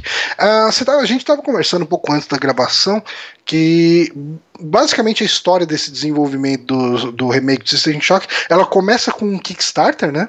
É, na, na, verdade, ela começa com a galera é, não sabendo quem tem os direitos desse jogo. Ok. Ninguém achava os direitos desse jogo, uh, parece que por anos. E aí acharam, tipo, no fundo de uma gaveta de um escritório que acho que nem eles sabiam que tinha direito desse jogo. E aí a galera conseguiu comprar. Eu acho que era um escritório que já nem trabalhava com games, saca? Tipo, uhum. a empresa que fazia faliu, né? A Looking Glass faliu, fechou, né? E sei lá, eu não sei quem era o dono dos direitos, né? Looking Glass acho que não era publisher. Mas, cara, o jeito desse jogo é uma loucura, foi para mil lugares. E aí agora foi parar na mão do Night Dive, que é um estúdio que. É, eu não vejo muita gente falar, falando dele, mas eu acho que eles fazem um trabalho legal de trazer. Estão trazendo muitos jogos antigos de volta né, eles estão comprando os direitos de muitos jogos antigos, eles trouxeram o Turok 1 e 2, né, que inclusive muita gente, eles são lançaram agora para Nintendo 64 e muita gente reclamando que a Nintendo não coloca jogo de Nintendo 64, mas coloca o Turok. Gente, não é Nintendo. É. Não é a Nintendo, cara. Foi essa empresa que lançou esse Turok não, se, já faz se sai... dois ou três anos para PC. Se saiu no Nintendo 64 é da Nintendo, todo é. mundo sabe disso. Puta que pariu.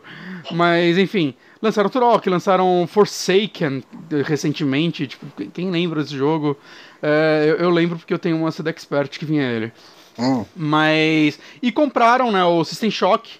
Eles relançaram há alguns anos o, uma versão enhanced do System Shock 1, que basicamente é o jogo já com os mods para você jogar com teclado e mouse, né? Porque para quem nunca jogou System Shock 1, é, eu não saberia explicar como ele joga. Que, não, é que é tudo no teclado, só que ele é misturar é, um jogo. um FPS com point and click, basicamente.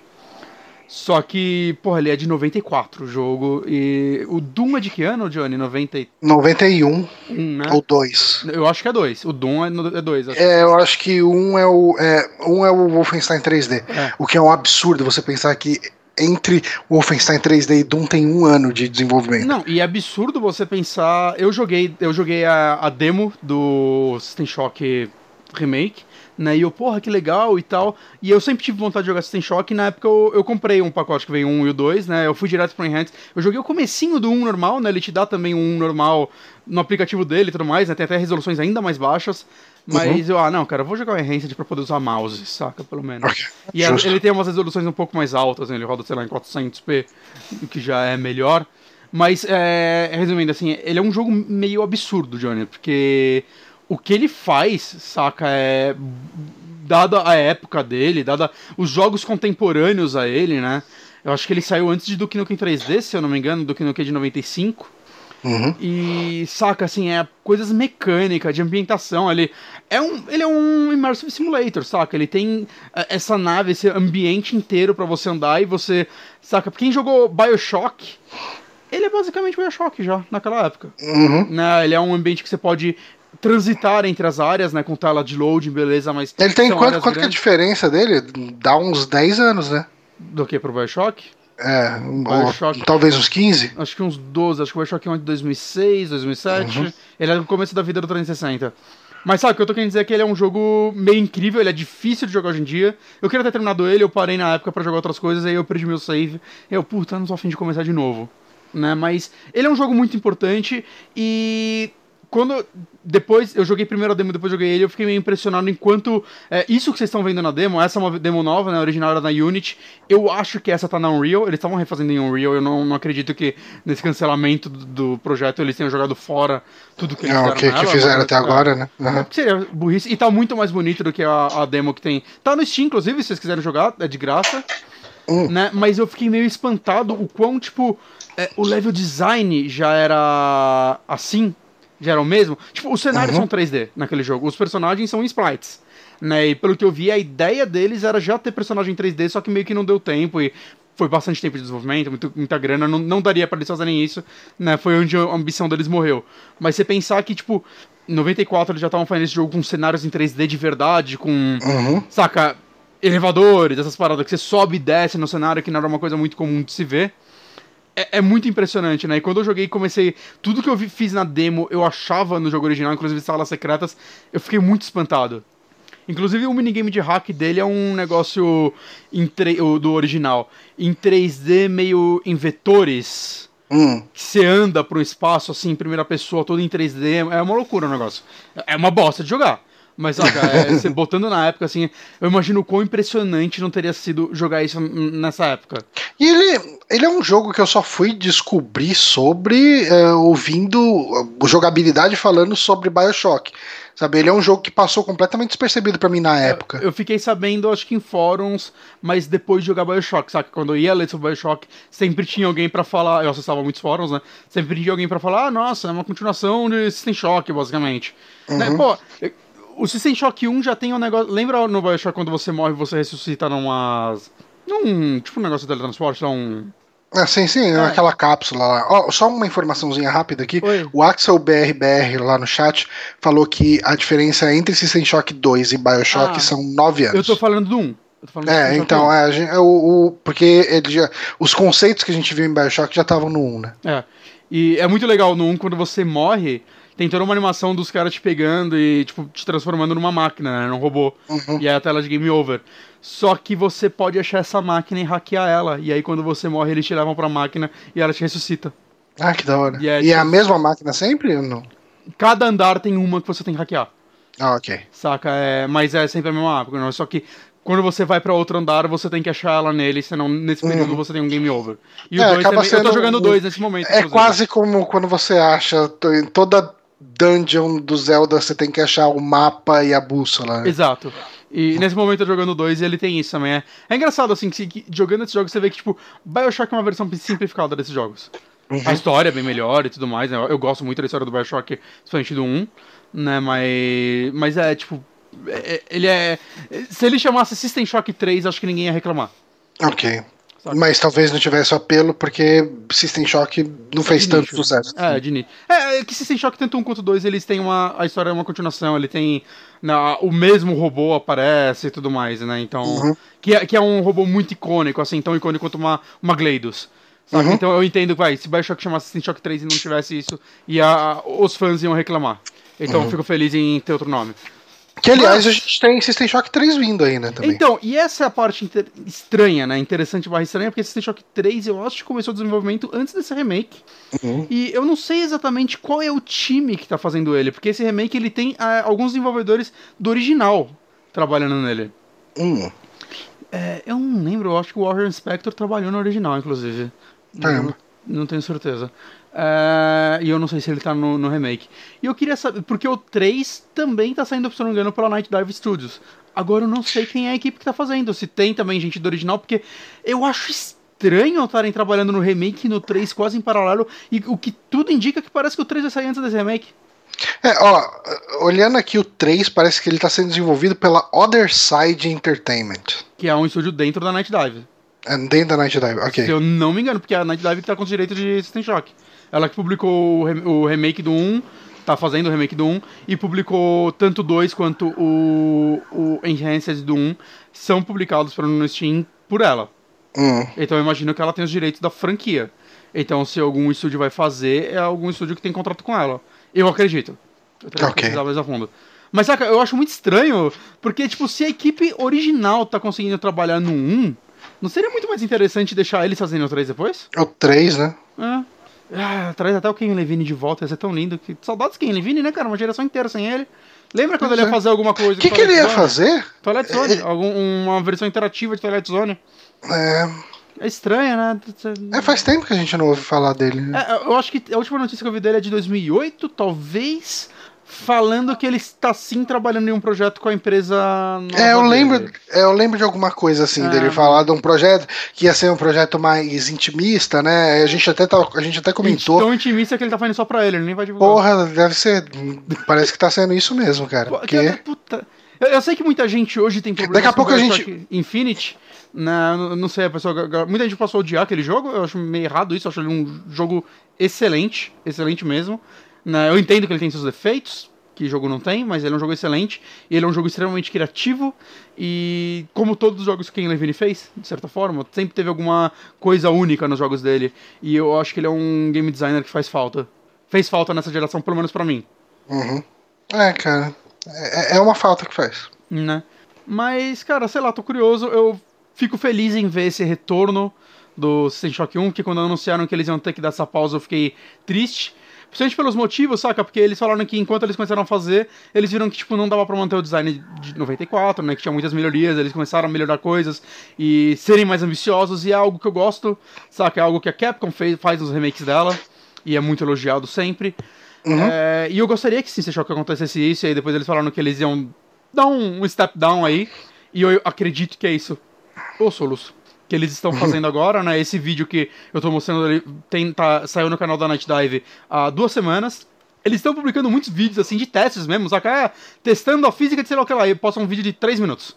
Uhum. Saca? É É, Ele tá muito que bonito. Assim, você dá pra notar, sei lá, um- uma performance mal menos, né? Uhum. Que, tipo, meio que a taxa de quadros não parece muito boa, mas os gráficos estão muito bonitos. É, tá com pré-alpha no começo do vídeo, tem essa mensagem. É, não, não, sim, com certeza. Tá no vídeo inteiro, né? Tem um pré-alpha ali no cantinho. Uhum. É. Ah, mas eu acho que a, a- tá bem agradável visualmente, né? É lógico, que nem o texto lá tava falando, a questão da inteligência artificial dos inimigos é, é bem fraca ainda, porque, mas ok, né? Se Mas- você tá testando outras coisas, como física, é, Mas esse é o jogo que não precisa ter uma inteligência, inteligência artificial tão rebuscada, porque os inimigos em geral são humanos que foram transformados em robôs e eles estão meio. Eles não estão funcionando direito. uhum, Saca? É tanto... Uma coisa incrível do 2, né, que eu tô jogando agora, que é o negócio que dá mais medo, assim. é Ele é um jogo meio de terror, saca? Ele tem muitos elementos de terror. Então, tão terror quanto o Bioshock 1, digamos assim. Ok. Tem gente que não considera, eu considero um jogo bem assustador pelo, clima dele. E os inimigos eles vão te atacando e eles ficam pedindo desculpas enquanto eles te atacam, tipo sorry, run, Ah, que caralho, filme, foda. saca? Que você vê que eles existe uma consciência lá e eles estão completamente sem controle. E eu acho isso dá uma agonia tão Perturbador, né? tão- é perturbador, cara. É, é- é- são pessoas lá dentro sendo controladas, saca? E por isso tem muitos robôs mesmo e tudo mais. Eu acho que por isso vai que se a inteligência artificial for muito aquele, ah, o inimigo vindo na sua direção e atacando e tipo inteligência artificial de zumbi, é um pouco melhorada que isso, né? Porque eles ainda têm um sistema dentro deles, é, já funciona. Não precisa ser uma inteligência artificial de Halo esse jogo. Ah, Então, não, não. Mesmo porque eu, eu acho que a atmosfera deles são. Os ambientes são muito apertados, né? Então vai aparecer um inimigo na sua frente, você tem que guardar munição. Então muitos inimigos você vai atacar no corpo a corpo mesmo. Então você vai estar perto deles, então vai rolar aquela troca de porradas. Uhum. Então eu acho que isso não é um grande problema. Uma coisa que tá bem diferente nessa versão da versão que eu joguei é, é uma coisa que muita gente reclamava e eu gostei, né? Os, os desenvolvedores postavam que era uma ideia deles de design, mas aparentemente eles mudaram porque muita gente não gostava, é que as texturas, é, ele era todo em 3D, mas as texturas e até a fumaça do jogo era meio em pixel art. Hum, Então quando você chegava perto da fumaça, você via tipo uns aquela quadradinhos. pixel com gama setada ali, com, E- com- e eles com transparência. Que foi um teste que eles quiseram fazer naquela demo mesmo, mas eu vi muita gente reclamando nos fóruns Steam, tipo, ah, nossa, mas o, o jogo, tipo, as fumaças estão em resolução baixa. Os caras, não, a gente tava tentando fazer isso, mas pelo visto eles mudaram, porque, né, não sei, a galera deveria ter achado meio preguiçoso, mas eu tinha gostado tanto dessa... Era um negócio que, tipo, pra remeter um pouco o antigo, de certa forma. Eu tinha gostado. De... As texturas do, do cenário também você via uns pixels. É, é como se ela tivesse em baixa resolução, mas não estava de verdade. Né? Talvez fosse um filtro, não sei. Uhum. Mas, mas aí, tipo, você dá pra ver que. Não, ele já tá um, um visual mais tradicional, contemporâneo. Ah, É, funciona. Tipo, às vezes você tem que escolher onde você vai inovar. Sim, sim, sim. Não, mas eu, eu tô gostando muito do clima, a iluminação tá boa. Né? Se, se já sendo feito em Unreal, a, a Unreal já tem os assets de iluminação muito bons lá dentro, né? Então é, é meio que só replicar isso, mas é, é, é, algo que acrescenta muito ao clima desse jogo, né? Desse tipo de jogo, né? Porque é, é pra você ficar com cozinha assim na mão. Você, você tá pensando. é, cara. Mas eu, eu, tô, eu tô ansioso, tô empolgado, cara. Espero que, que dê certo dessa vez. Aliás, eu comecei a jogar Resident Evil 7 e eu fiquei bastante com cozinha na mão. Né? E, mas tá gostando? Eu joguei muito pouco e ele me assustou bastante. O 7 eu, eu demorei uns dois meses pra terminar ele, acredita? Eu acho que eu vou demorar muito mais que isso, viu? Porque eu, eu... ainda mais que eu tô indo pro interior direto, uhum. então. Não, eu, eu, eu ia, aí tipo, eu matava dois inimigos, corria pra sala de save e salvava, assim, ok, eu, eu consigo, tem dois a menos agora. Mas enfim, enfim, é vamos para a próxima notícia? Torção pro System Shock, gente. Essa franquia merece o Acenda carinho. uma vela por System é, Shock. Ela merece o carinho e reconhecimento. Vamos ver a notícia aqui do, do site do Jogazeira, que é o site do nosso querido amigo Renan. Oi, Renan. Renan. Só que não foi o Renan que escreveu, foi outra pessoa aqui. Ah, então. É o Thiago Castro. Não conheço hum. Thiago Castro. Eu acho que eu não conheço. Você não me deu o link do Jogazeira, não?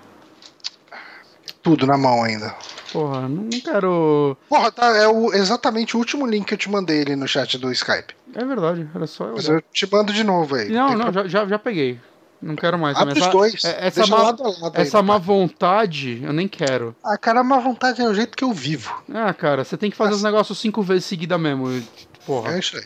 É isso aí, cara. Mas quero... vamos lá. Eu não quero divulgar o Hollywood Reporter, eu quero divulgar o Jogazeira. Hollywood é, é cara, Jogazeira. Jogazeira, site do nosso querido amigo Renan. Visitem o canal do Renan, uhum. onde ele fala sempre ali sobre jogos de VR.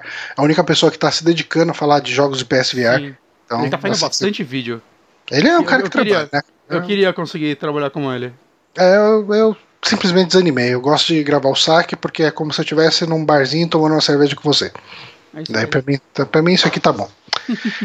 Mas enfim, a desenvolvedora alemã da Idelic Entertainment, que talvez as pessoas conheçam pelos jogos da série Deponia, na verdade ninguém vai conhecer, porque só eu joguei Deponia e ele nem é tão bom assim, anunciou que está desenvolvendo um novo jogo ambientado no universo de Tolkien, O Senhor dos Anéis. Hum.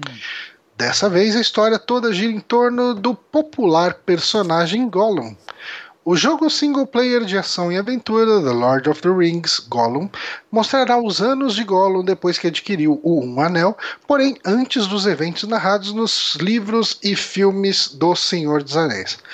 O CEO da Daedalic, Karsten Fishelman, relatou ao site The Hollywood Reporter que as decisões farão parte do jogo e irão interferir diretamente na trama. Original. Oh, rapaz.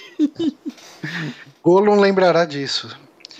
É, é, existe um grande conflito interno no personagem, duas vozes conversando diretamente com você, o que significa que haverá decisões a serem tomadas no jogo, as decisões de Smeagol ou as decisões de Gollum. Todos nós conhecemos as histórias contadas nos livros, mas tudo o que acontece com Gollum antes de aparecer nessas histórias são as principais coisas que veremos no jogo, diz Fitchman. Ah, essa ah, história não é contada no livro? Nos livros? É, não, não. Cara, quando eu li. Faz muito tempo que eu li o livro, tipo. Não, não, mas eu não tô nem falando sobre os anéis. A história do Gollum não é contada em nenhum, assim, contos inacabados. Imagino que. Então. É, o que que eu. Cara, eu posso estar muito enganado, pode ser minha mente pregando peça. Mas eu acho que ela é contada de um jeito muito uh, resumido e abstrato no livro, sabe? Ah, ele achou o anel, ele fez isso, isso, isso. Pá. Mas eu, eu posso estar confundindo com as coisas que foram preenchidas nos filmes.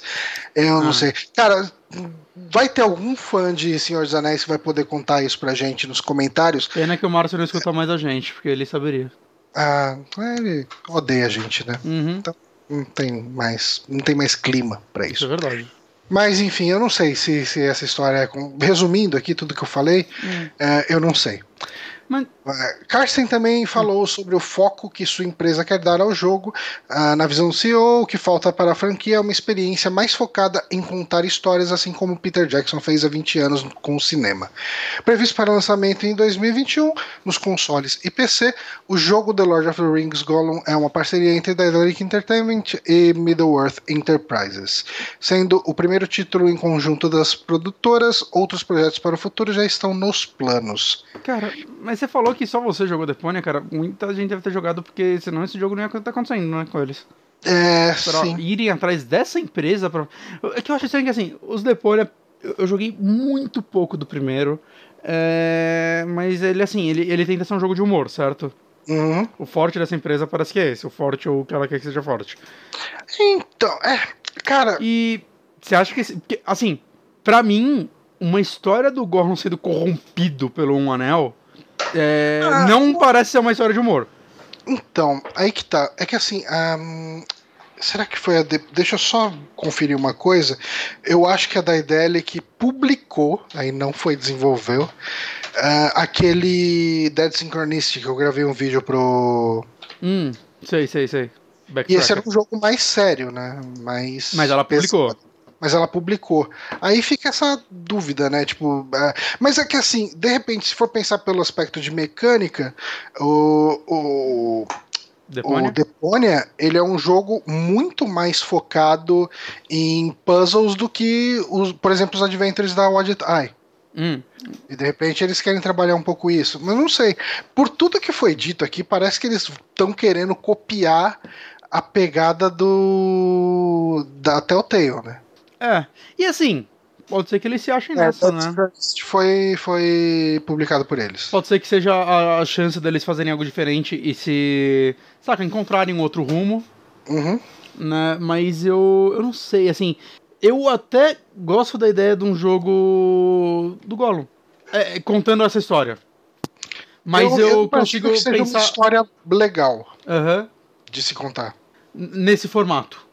Mas assim, não é meio complicado você contar essa história sem ter o autor pra dar o aval? Eu não sei.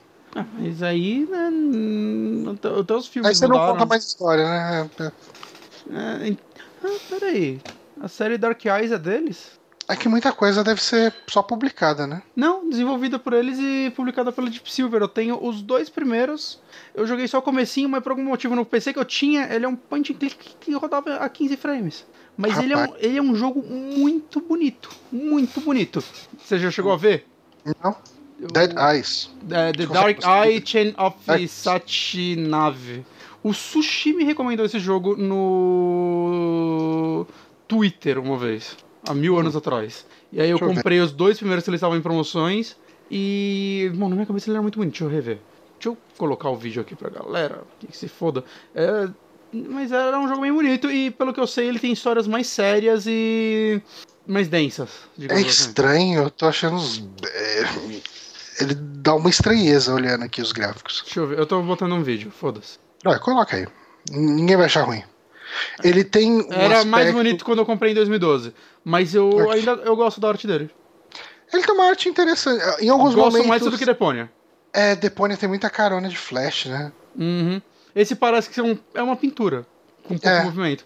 Mas eu, eu, gosto, eu gosto da arte dele. Eu dei uma adiantada no vídeo porque é muito texto. Ah, mas, sim. mas falam bem da história da- da- desses jogos. Uhum. Hum, Então, talvez, é, sei lá, eles, eles tentam então dar um foco. Eles consigam dar um foco narrativo diferente. Eu não sei se eles vão querer dar um foco muito sério, ou muito triste, ou muito tenso.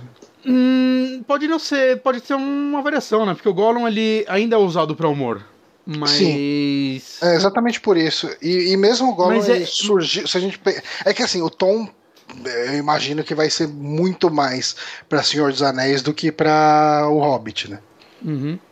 E porque em Hobbit ele é um, um, um monstrinho de inimigo de filme de. de Lembra um quando eu falei que eu monstrinho- passei o vídeo pra galera? Ah, Eu coloquei, Você não na janela, passou, né? eu coloquei na janela errada. ah, aí fica fácil. Ai, meu santo Deus. Nada é fácil nessa Ó, vida. quando eu tava falando aquelas coisas lá, o Francisco Carolino ah, concordou. O quê? é, sobre o Gollum, sobre a história ser contada muito por alto Ah, tá. dele. Tá. Então, de repente, dá pra usar isso de base uh, para preencher as lacunas, sei lá. Daí você consegue pelo menos ter um fio condutor para fazer ele sair do cara que pegou o anel até o cara que tava lá Sim. morando na caverna. E, e, assim, você falou o lance do ser o aval do criador, cara. Vamos lembrar de Shadow of Mordor, né? Que é meio que um sacrilégio que fizeram com a história lá. Ah, é, então, Tem um segundo é o anel. Que... Um anel. É, um é que... anel. Segundo. um! Tá bom, desculpa.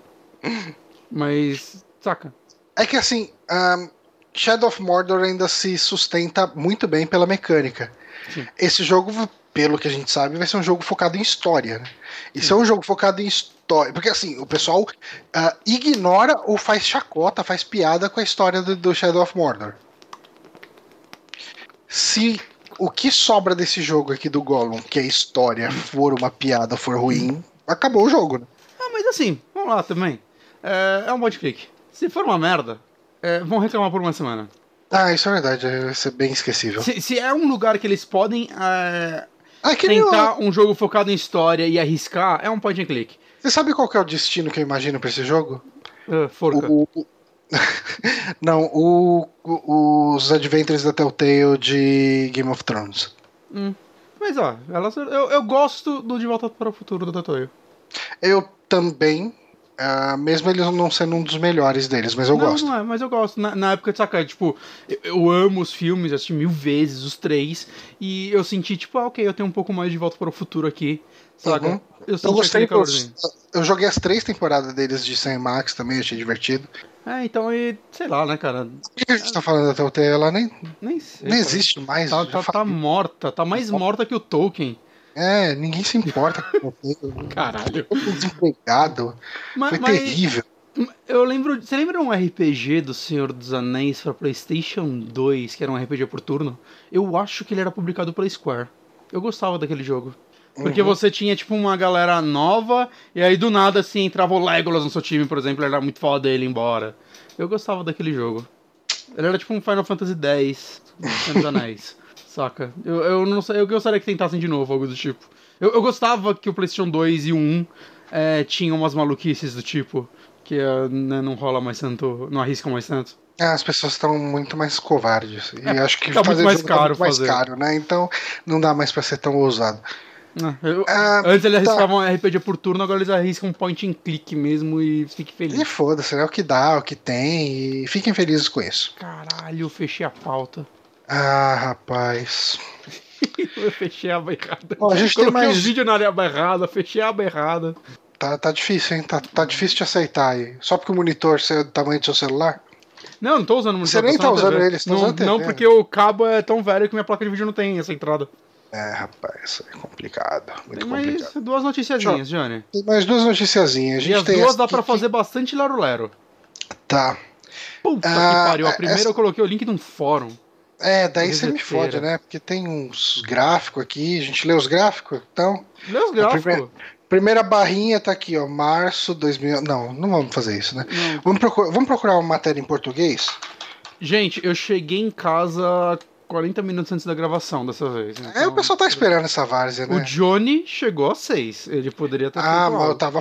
Cara, a, a parte ali da, das Apple coisas aí foi bem falada, vai. Foi, foi, foi, foi. Muito mais bem falado do que a gente costuma falar as coisas aqui. Você tá de parabéns, Johnny. Eu, eu aqui, tava estudando ó. elas, né? Mas não deu pra estudar tudo, né? Porque Nintendo eu... Live. Eu podia ter estudado ontem, ao invés de ficar uma hora deitado na cama do hotel mexendo no celular, vendo timeline do Twitter. Eu poderia. Ah, não, poderia não, cara. Que ontem foi outro dia. Foi outro dia. Ó, a gente pode ler aqui uma matéria que saiu no meio beat pelo Dori Prata. Você sabe quem é Dori Prata? Não, mas eu já peguei a fonte da Nintendo Live, é essa que eu vou colocar no vídeo. Ah, cara, mas eu queria falar do Dori Prata, porque pode o Dori falar. Prata ele fez um, um site novo hum. que se chama Backtracker. Caralho, tô. Ah, sim, sim, o sim. O Dory Prata, ele trabalha no meio beat e ele também tem esse site que chama Backtracker, que é um site onde ele vai falar sobre uh, Metroidvanias. Parece que é exclusivo de Metroidvanias. Ok, a gente não e eu, eu interagi com ele, com o perfil do Backtracker, mandando um GIF de o que, que esse cara tá fazendo. Mas mandem um salve para o Dori Prata lá do. Vamos derrubar aquele site, mentira. Vamos. Vamos ler a matéria aqui que ele escreveu, vamos ver se ele escreve bem. Daí, se ele escrever mal, o pessoal não vai visitar o site dele, deve ser zoado. Mas se ele escrever bem, já fica aqui um, um, uma exposição do trabalho dele pro pessoal ver o que, que vai encontrar no Backtracker, que não é o nosso The Backtracker. Não. Vamos lá. Mas o nosso é o D. É, é É bem diferente. Nossa, é é bem diferente. É, é outra coisa, né, cara? Uhum. É outra coisa completamente diferente. Mas vamos lá. No ano passado, a Monolith Software. Deixa eu só conferir se a notícia é recente. Não, esquece. Essa notícia é de três anos atrás, cara. Usa a sua. Mas você vê em inglês, eu não quero traduzir. Eu procurei por Monolith e Zelda e ver essa matéria do Vamos Dori essa Prata. aqui fazer o- Você vê, o, o Dori Prata tá mais aí no, no mercado do que a gente, cara. Três anos aí. Gente, é o seguinte. Sim. A Ah, Monolith, vamos lá, Lero Lero, enrolando. a Monolith, que é o estúdio que faz Xenoblade, não confundir com a Monolith que faz Shadow of War, que eu não sei até hoje como não rola mais confusão entre isso, mas beleza. Mas enfim, a Monolith né, é um estúdio interno da Nintendo, que faz a série Xenoblade e hum, acho que só isso em muito tempo. É, e está contratando gente para fazer um novo Zelda. E isso gerou um burburinho na internet, burburinho. Muita gente falando, nossa, agora, tipo, a Nintendo entregando Zelda pra qualquer um, e o que vai ser disso? E, gente, a Monolith, ela ajuda a fazer Zelda desde, acho que do Skyward Sword. Ah, é bastante tempo. Eu, eu mesmo achei uma matéria, você não vai nem acreditar, de Hum. três anos atrás, falando sobre a Monolith ajudando a fazer Zelda. Então, e eu sinto que Você sabe quem todo- escreveu, cara? Dori Prata. Eu Lá no sinto meio beat, tem uma Eu matéria aqui. sinto que todo Zelda que vai sair, eventualmente a galera descobre que a Monolith tá, tá trabalhando junto. E vira uma notícia de novo. vira e a galera fica, meu Deus, como assim? O que vai sair disso? Vai ser um RPG louco, vai ser um Xenoblade de Zelda. E tipo, não, cara, ela deve estar só ajudando no próximo jogo que, tipo, é óbvio, cara, a Nintendo acaba de fazer um Zelda, ela já começa o time a desenvolver outro. Né? E eu acredito que, tipo, cara, o Breath of the Wild levou, tipo, 32 anos pra ser feito, né? Levou só a vida inteira do Wii U. Que foi uma vida curta, né? Morreu ainda no É berço. coisa, mas, é. Mas, mas o, o lance é. é, Eles vão reaproveitar engine, assets, uma porra de coisa pra fazer outro Zelda. Eu, eu, pelo menos, desde que eu joguei ele, eu acabei ele, eu quero mais Zelda, eu falava isso. Eu pensava, cara, o próximo Zelda vai ser esquema Majora's Mask, no sentido. é, eles vão. Que, saca, o Majora's Mask meio que reaproveitou quase tudo do Ocarina pra fazer um jogo diferente. E é o que eu acredito que vai acontecer no, no próximo, cara. Tal- talvez eles modifiquem o mapa, criem coisas novas, é, colham algum feedback, por favor tenha dungeons, mas eu não acredito que o próximo Zelda vai demorar tanto tempo quanto o anterior. Eu também acho que não. Pra... Cara, eu acho que dava pra. É que é foda que Zelda, cada jogo que sai novo, parece que eles dão um tapa geral na engine, no, no, no, no visual, né? Eles mudam o estilo artístico. É, Mais ou menos, eu acho que o Breath of the Wild ele tem o estilo artístico bem parecido com o Skyward Sword. Só que Hum. sem estar rodando em 200p. ok. Tipo, o Skyward Sword ele simula mais uma pintura a óleo. Mas Hum. eu acho que o, o Cell Shade que eles chegaram no Skyward Sword foi meio que tipo, ah, eles deram uma modificada pra virar Breath of the Wild, mesmo porque eu acho que aquele estilo artístico num mundo aberto ia ficar meio enjoativo. Uhum. Né? E talvez muito difícil de se fazer. É, mas, mesmo porque o, o Skyward Sword tem todo o lance da, da- de estar nas nuvens, então é, tudo que você olha você vai ver nuvem, então aquela pintura, aquela simulação de pintura a óleo fica muito bonita de se ver, né? Ainda mais na resolução do Wii, né? Eu acho ele um dos jogos mais bonitos do Wii. Mas eu, eu sinto que é só uma evolução daquilo, e eu não acho que vai mudar tanto, não. Se é que vai mudar. O estilo artístico, ah, não, não, não tô falando a parte técnica mesmo, porque se esse, jo esse jogo com certeza tá sendo feito pensado mais no Switch, né? Porque o anterior foi feito pra Wii U e meio que portado pra Switch. Então talvez eles consigam fazer algo melhor na parte técnica. Ah, sim. Não muito, né? Mas melhor. É. Né, mas eu, eu acho que ele vai ser um jogo com muito reaproveitamento e eu não vejo nenhuma. Assim, o que eu gostaria é que eles fizessem meio realmente o que rolou com o Majora's Mask de tudo que eles aprenderam com Breath of the Wild eles usem pra fazer um jogo menor. Hum. Saca? Aberto dessa forma. É, eu, eu, não, eu não tenho ânimo pra jogar um. Tipo. eu possivelmente jogaria, mas hoje, se você me perguntar de bate-pronto, eu não teria ânimo pra jogar um jogo do tamanho de Breath of the Wild de novo. Se for Breath of the Wild 2, eu tenho ânimo pra começar agora. eu, eu, eu- eu tô me segurando que eu tô com vontade de jogar ele no hard. Mas, É, Se, é, eu, se eu tivesse Breath of the Wild no Switch, eu teria jogado ele lá em Cerquilha. É, é, ah, então, eu tenho no Switch. Mas. Saca? Eu adoraria que eles pegassem e, mano, vamos fazer uma experiência ousada com Majoras. Eu sei que muita gente hoje tem defeitos, problemas com Majoras, eu mesmo tenho alguns, né? Mas eu acho que ele é uma, uma experiência meio incrível. E eu acho que a. Eu adoraria até um jogo com um esquema cíclico dele. Eu acho que daria certo é, ele repensado. Né? Porque muita coisa, pelo que eu sei, por exemplo, o lance de você ter que refazer tudo quando, res... quando reseta o ciclo, né? Refazer muitas coisas, era coisa da memória do 64. Era difícil você salvar coisas específicas lá. E hoje em dia daria para fazer algo muito. Saca? É, muito mais legal, muito mais bem acabado, com um loop muito mais divertido do que naquela época. Eu gostaria uhum. de ver esse tipo de. Um, um, novo jogo interno, né, saca? Com aquela, aquele clima meio depressivo e tudo mais. Eu não acredito que vai ser. Uhum. Mas eu. Putz, cara, eu, eu total, assim, adoraria ver um, um Zelda menor dentro da experiência Breath of the Wild. É, eu acho que daria para você medir onde você ia deixar maior ou menor, né?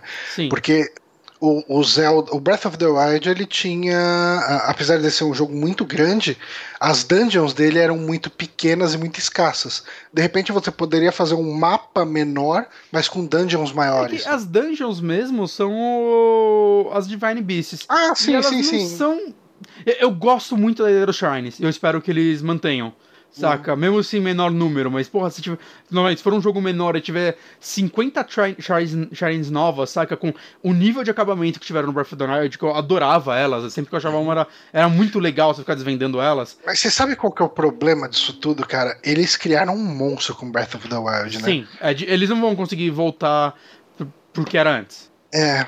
A, ao é, menos e, em e jogos 2D. Meio, que eu, eu acredito que eles ainda triste, porque aí vai virar Rockstar que cada jogo precisa ser muito maior e muito mais gigantesco não, que o outro. Isso eu não vejo, porque a Nintendo também tem um dom de mandar um foda-se. É, isso é verdade. Saca? E eu não, eu não vejo isso, eu não vejo a Nintendo, tipo, o próximo Zelda vai ter o dobro do tamanho disso. Eu posso estar errado. Mas não, não parece ser o modus dela. Mas eu consigo ver as pessoas criticando que não é tão grande ah, quanto. Saca, criticar sempre vão.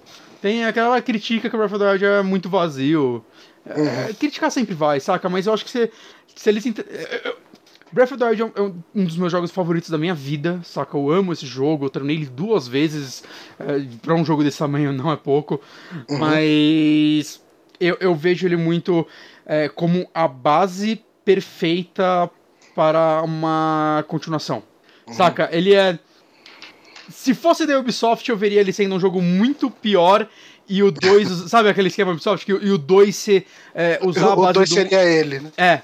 Ser um negócio perfeito. Eu acho que ele já é tipo. Se a Nintendo der uma de Ubisoft e o 2 é souber entender os defeitos do 1 um, pra melhorar em cima de tudo, usar aquela base pra melhorar em cima de tudo, o próximo Zelda é, tem potencial. Você pode crescer ele adicionando uh, itens, né? Tipo, com mecânicas novas. Daí essa vai ser a expansão. Você tem menos dungeons e menos mapa, mas você tem mais poderes e mais variados. Com, ah, não sei. Sabe, a melhor dungeon do Breath of the Wild para mim é o castelo, onde você vai enfrentar o Ganon. Hum. Ela é, ele é, ela é uma boa dungeon, cara. Ela é porque ela é a única dungeon que eu acho que aproveita o que o jogo faz o jogo inteiro. Ela é uma dungeon aberta com múltiplos caminhos, saca? Você pode tentar escalar ela inteira e matando os inimigos em volta, você pode ir por dentro, você pode. Saca? Explorar aquele castelo é meio que delicioso. E é uma coisa que eu conseguiria ver um, um, novo Zelda, por exemplo, onde tivesse dungeons de volta e elas fossem, por exemplo, cinco dungeons desse castelo menores e, saca, com mais utilização de itens e boss de verdade, né? Porque esse, se tem um defeito nesse jogo são as boss battles. Acho que a única boss legal é a boss que ninguém lembra, que é a do Gerudo Valley. Hum. Que é depois que você faz a parte lá do Aquela parte stealth, que é a pior parte do jogo, eu acho que tem um boss legal lá no final, né? Mas eu acho que as Divine Beasts e o Ganon, eles são bem ruins. Uhum. Né? Mas, porra. E, né, vamos lembrar que tem o remake do Link's Awakening esse ano. Puta, né? e tá lindaço, tá né? Lindaço. Aquilo. E, saca, ela. É, é, a Nintendo gosta muito de, tipo, quando ela faz um jogo, ela reaproveita as ideias dele. E você vê, tipo, por exemplo, o Link Between World, muito que ele apresentou, foi é, evoluíram no Breath of the Wild.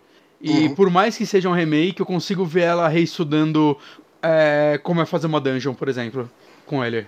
Ah, aprendendo com o Link's Awakening É. e, e aplicando no- É. nesse próximo Zelda o- grande. Tudo bem que o Link's Between Worlds tem dungeons excelentes. E você acredita que se. Sei lá, quanto tempo mais será que a gente tem de vida de Switch? Cara, Eu acho que a gente corre o risco de desse próximo Zelda ser cross-gen de novo, né? então eu acho que não, porque o 3DS tá vivo até hoje. É, isso é verdade.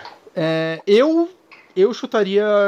é, vai, pro próximo console, uns 3, talvez 4 anos. E o Switch vivo por mais uns 2 nesse processo. Uhum. Depois Tá, saiu, ele continua vivo por uns dois anos. É, com coisas menores. É que ele vendeu pra caralho, né? Quando um console Tá vende desse ainda. jeito. Tá É, vendendo então. ainda. Quando um console vende desse jeito, a empresa meio que estica a geração, né? Principalmente porque ela não tá competindo com ninguém nessa geração. Exato, e o Switch Ela tá tem... na geração dela, né? É Então, que assim, eu, eu tenho um pouco de medo no sentido, tipo, ah, quando sair, sei lá, o Play 5, ele vai ter menos multi. E Uhum. por mais que eu não compre os multis no Switch, saca? Eu não, não vou jogar Doom Eternal no Switch. é. Mas eu gosto deles existirem porque demonstra empresas investindo nela e isso é bom porque quanto mais o console vende, mais jogos acabam tendo, né? Tipo, você não vira um Wii U da vida. Eu gosto disso que tá acontecendo.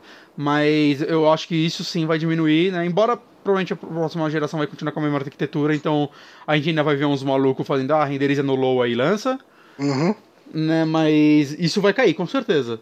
E aí tem que ver se aí a Nintendo já vai correr com o próximo console para não perder isso, ou se ela vai fazer uma correção de hardware que é, tenha jogos exclusivos, como foi o New 3DS, né? Isso daí é um negócio bem difícil de saber. É. É aguardar, né? O, o que eu acredito é que o próximo console da Nintendo, o Switch 2, vai ter retrocompatibilidade com o Switch 1. Igual o DS e 3DS. Hum, faz sentido. Eu acredito. Faz sentido. Nisso. Não, eu, eu, eu acho que faz bastante. Bom, a gente não comentou, né, na, na semana passada, mas a gente tem ah, alguns boatos aí de que deve rolar ainda esse ano duas versões novas do Switch, né? É, a mais forte que comentam é a. É um full portátil, que eu acredito. Fácil eu vejo isso acontecendo. Né? E aí o outro é o que tem mais incógnita. Algumas pessoas acham que é. É um Switch Pro, alguma. Uma correção de que, ro que rode mais parrudinho, né? Porque o Switch não é difícil você pegar um jogo no Switch e principalmente por causa de otimização, mas um pouco por causa de, de poder dele mesmo, Uhum. o jogo rodar com um frame rate mais cagadinho, umas coisas desse jeito. O foda é que, tipo, lança essas versões e não vai resolver isso, cara.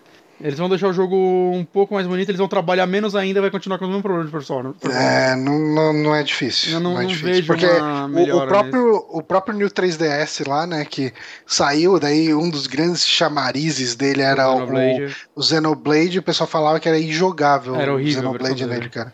E. É, então.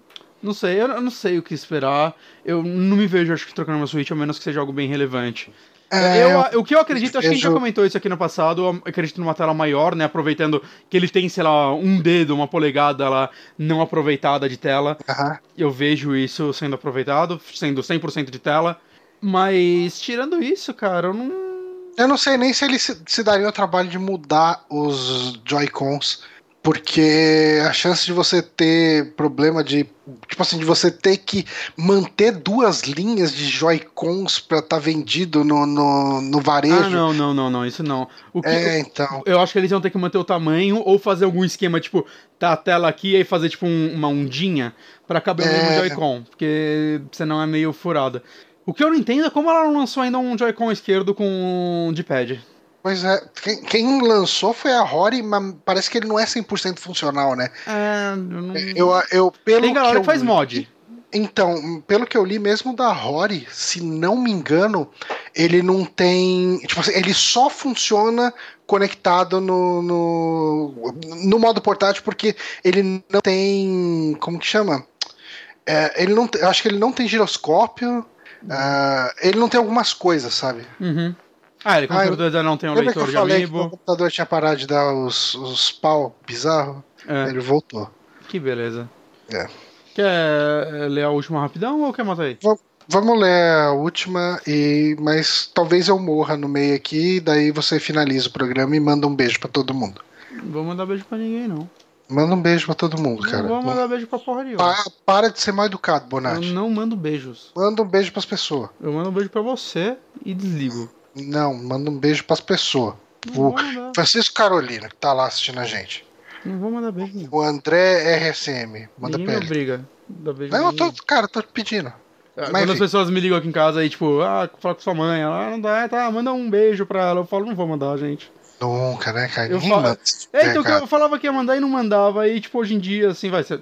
Você fala pra pessoa, não, eu não vou mandar. Eu falo, gente, eu não vou mandar, sério. Depois você manda. Você, fala com ela, você dá um quem, beijo. quem, quem vira e fala, ô, ô, Johnny, o Márcio mandou um beijo, tá? Não, Quem ele não fala fala. isso? Porque ele odeia a gente. É diferente. Tem isso. Vamos lá. Vamos lá, então. Última notícia do dia. Próximo game da From Software será escrito por George R. R. Martin, diz rumor. Eu acho muito legal que eles deixam o desrumor no final, que é pra galera ler o negócio assim, babando. Caralho, rumor. Então, pode ser mentira, mas pode não ser. Mas talvez seja. E vamos lá então. Embora a From Software tenha lançado Sekiro Shadows Die Twice há pouco, especulações de que o estúdio esteja trabalhando em outros games não param. Inclusive, a produtora teria dois novos títulos planejados após o jogo de ação ah, ambientado no Japão, via GameSpot. Um deles é o especulado Bloodborne 2, que já teve um easter egg em Deracine, é, é aquela história, né? Que você bota easter egg e vai ter do 2 do jogo. É. Eu acredito que vai ter Bloodborne 2, eventualmente. Mas. Não por causa disso. não por causa disso. É. Deracine é aquele jogo de PSVR, né? Ele é exclusivo de, de PSVR ou dá pra jogar sem? Infelizmente é exclusivo de PSVR. Que eu gostaria de jogar, por isso que eu falei infelizmente. Ele parece um jogo legal. Ah, indicando a possibilidade de um, de um novo jogo da série. No entanto, um novo rumor sugere que o segundo game previsto é um de mundo aberto, que seria estruturado por George R. R. Martin, autor de As Crônicas de Gelo e Fogo, que renderam a série televisiva Game of Thrones. De acordo com investigações no canal Spawn Wave e de Liam Robertson, o próximo jogo da produtora seria um mundo aberto, possibilitando que o jogador explore reinos da forma como bem entender, escolhendo a qual ir primeiro, deixando de lado a clássica linearidade dos games anteriores. Apesar de Sekiro oferecer mais liberdade de exploração, eu acho que o próprio Dark Souls ele dá uma certa liberdade, né? Não, não é, Não, certo. é, é, não Às vezes é- você pode ir por, não é tão. caminho. li- é- é- Eu consideraria ele mais aberto do que linear. Eu, eu não considero ele nem linear nem aberto. Ele é um jogo que É. te dá opções tá de vai. É, ele te dá opções de caminho. Tá. Derrotar os grandes chefões desses reinos concederia habilidades especiais ao protagonista que poderiam ser utilizadas ao longo da jornada. Tá. É, o resto é a, lero lero. dúvida, é, a dúvida é Pra quê? o que que. ah, será que, que o George R. R. Martin pode agregar tanto assim num, num jogo? Ah, Assim, se ele escrevesse uma narrativa de um jogo, eu ficaria curioso. Porque Uhum. ele é factualmente um bom escritor. Tá, É, se- assim, é, ele não vai escrever seu livro nunca se ele estiver escrevendo um jogo. Porque a galera, saca, sabe como é roteiros de jogos. O script é um negócio meio monstruoso. Raramente é escrito por uma pessoa só. Ainda mais um jogo de mundo aberto. É, então, ou o livro vai atrasar mais, ou esse jogo vai levar uns 15 anos pra ser feito. Ou ele, eh, tipo, sei lá, Mas- ele. Ou, faz que nem o The Dig, né? Que o pessoal fala que foi baseado num negócio do Spielberg, Spielberg Stories. tá, que acabou. Era pra Era ser um episódio de Amazing Stories. É, é que ia ficar muito caro de produzir o episódio, aí faz um point and click. Que é, que é isso que a gente faz É. quando não tem o que fazer com algo. Vai virar um point and click esse jogo de mundo aberto, de. Aí eu empolgaria mais. Porque, cara, eu não quero a From Software fazendo um Skyrim. Saca? Eu não- Ah, A gente já tem empresas fazendo É. jogos gigantescos de mundo aberto, onde você blá. A gente já tem muito jogo assim. Eu, eu tô- assim, eu acho legal a From Software explorar outras coisas, como ela fez em Sekiro, e eu acredito que ela vai continuar fazendo. Ah, cara, eu não, não vejo a From Software fazendo, tendo recurso até pra fazer algo tão grande assim. Por mais que, tipo, beleza, né? Que se você conseguiu o George R. R. Martin realmente para escrever seu jogo, a, a Bandai vai injetar uma grana nisso. Uhum. Mas, cara, sei lá, cara, esse, esse daí parece aquele rumorzinho tão. É primeiro. Mega, sei lá. Mega Se- se- jogado. É, e, e, tipo, parece aquele negócio que um dia alguém de, do estúdio ou o próprio George Martin falou. George Martin falou, gostaria de fazer. E aí é... virou rumor de que tá fazendo. Seria legal. Cara, o famoso seria legal que. Eu diria até que ele, por algum motivo, falou: ah, esse negócio do Dark Souls é legal. E é... daí virou isso. Tem tanta. Saca, é, eu veria mais ele vendendo alguma das obras dele para virar jogo, como ele já fez com Game of Thrones, né? E, hum. para alguma empresa. Mas ainda assim, eu, eu, não sei se eu gostaria que fosse a From. É. Eu não sei. É, eu não sei. Eu não sei nem se eu me interesso por isso tudo. É. Eu acho que a graça de, de. Eu acho que Game of Thrones tem uma graça muito de você acompanhar aquela história de fora, vendo todas as coisas não, acontecendo. Assim, se a gente pensar. Eu tô pensando em Game of Thrones, né? É. Não, o que eu queria dizer é que eu não acho que esse jogo vai ser baseado em Game of Thrones. Não, não, é não mas, mas, talvez haja uma expectativa de que tenha um DNA de Game of Thrones nisso. Sim. É... Seria foda se eles se juntassem e fizessem então, um negócio tipo. Mas aí que tá. Ficção Cara, científica. Sabe, assim, eu parei Game of Thrones acho que na quarta temporada.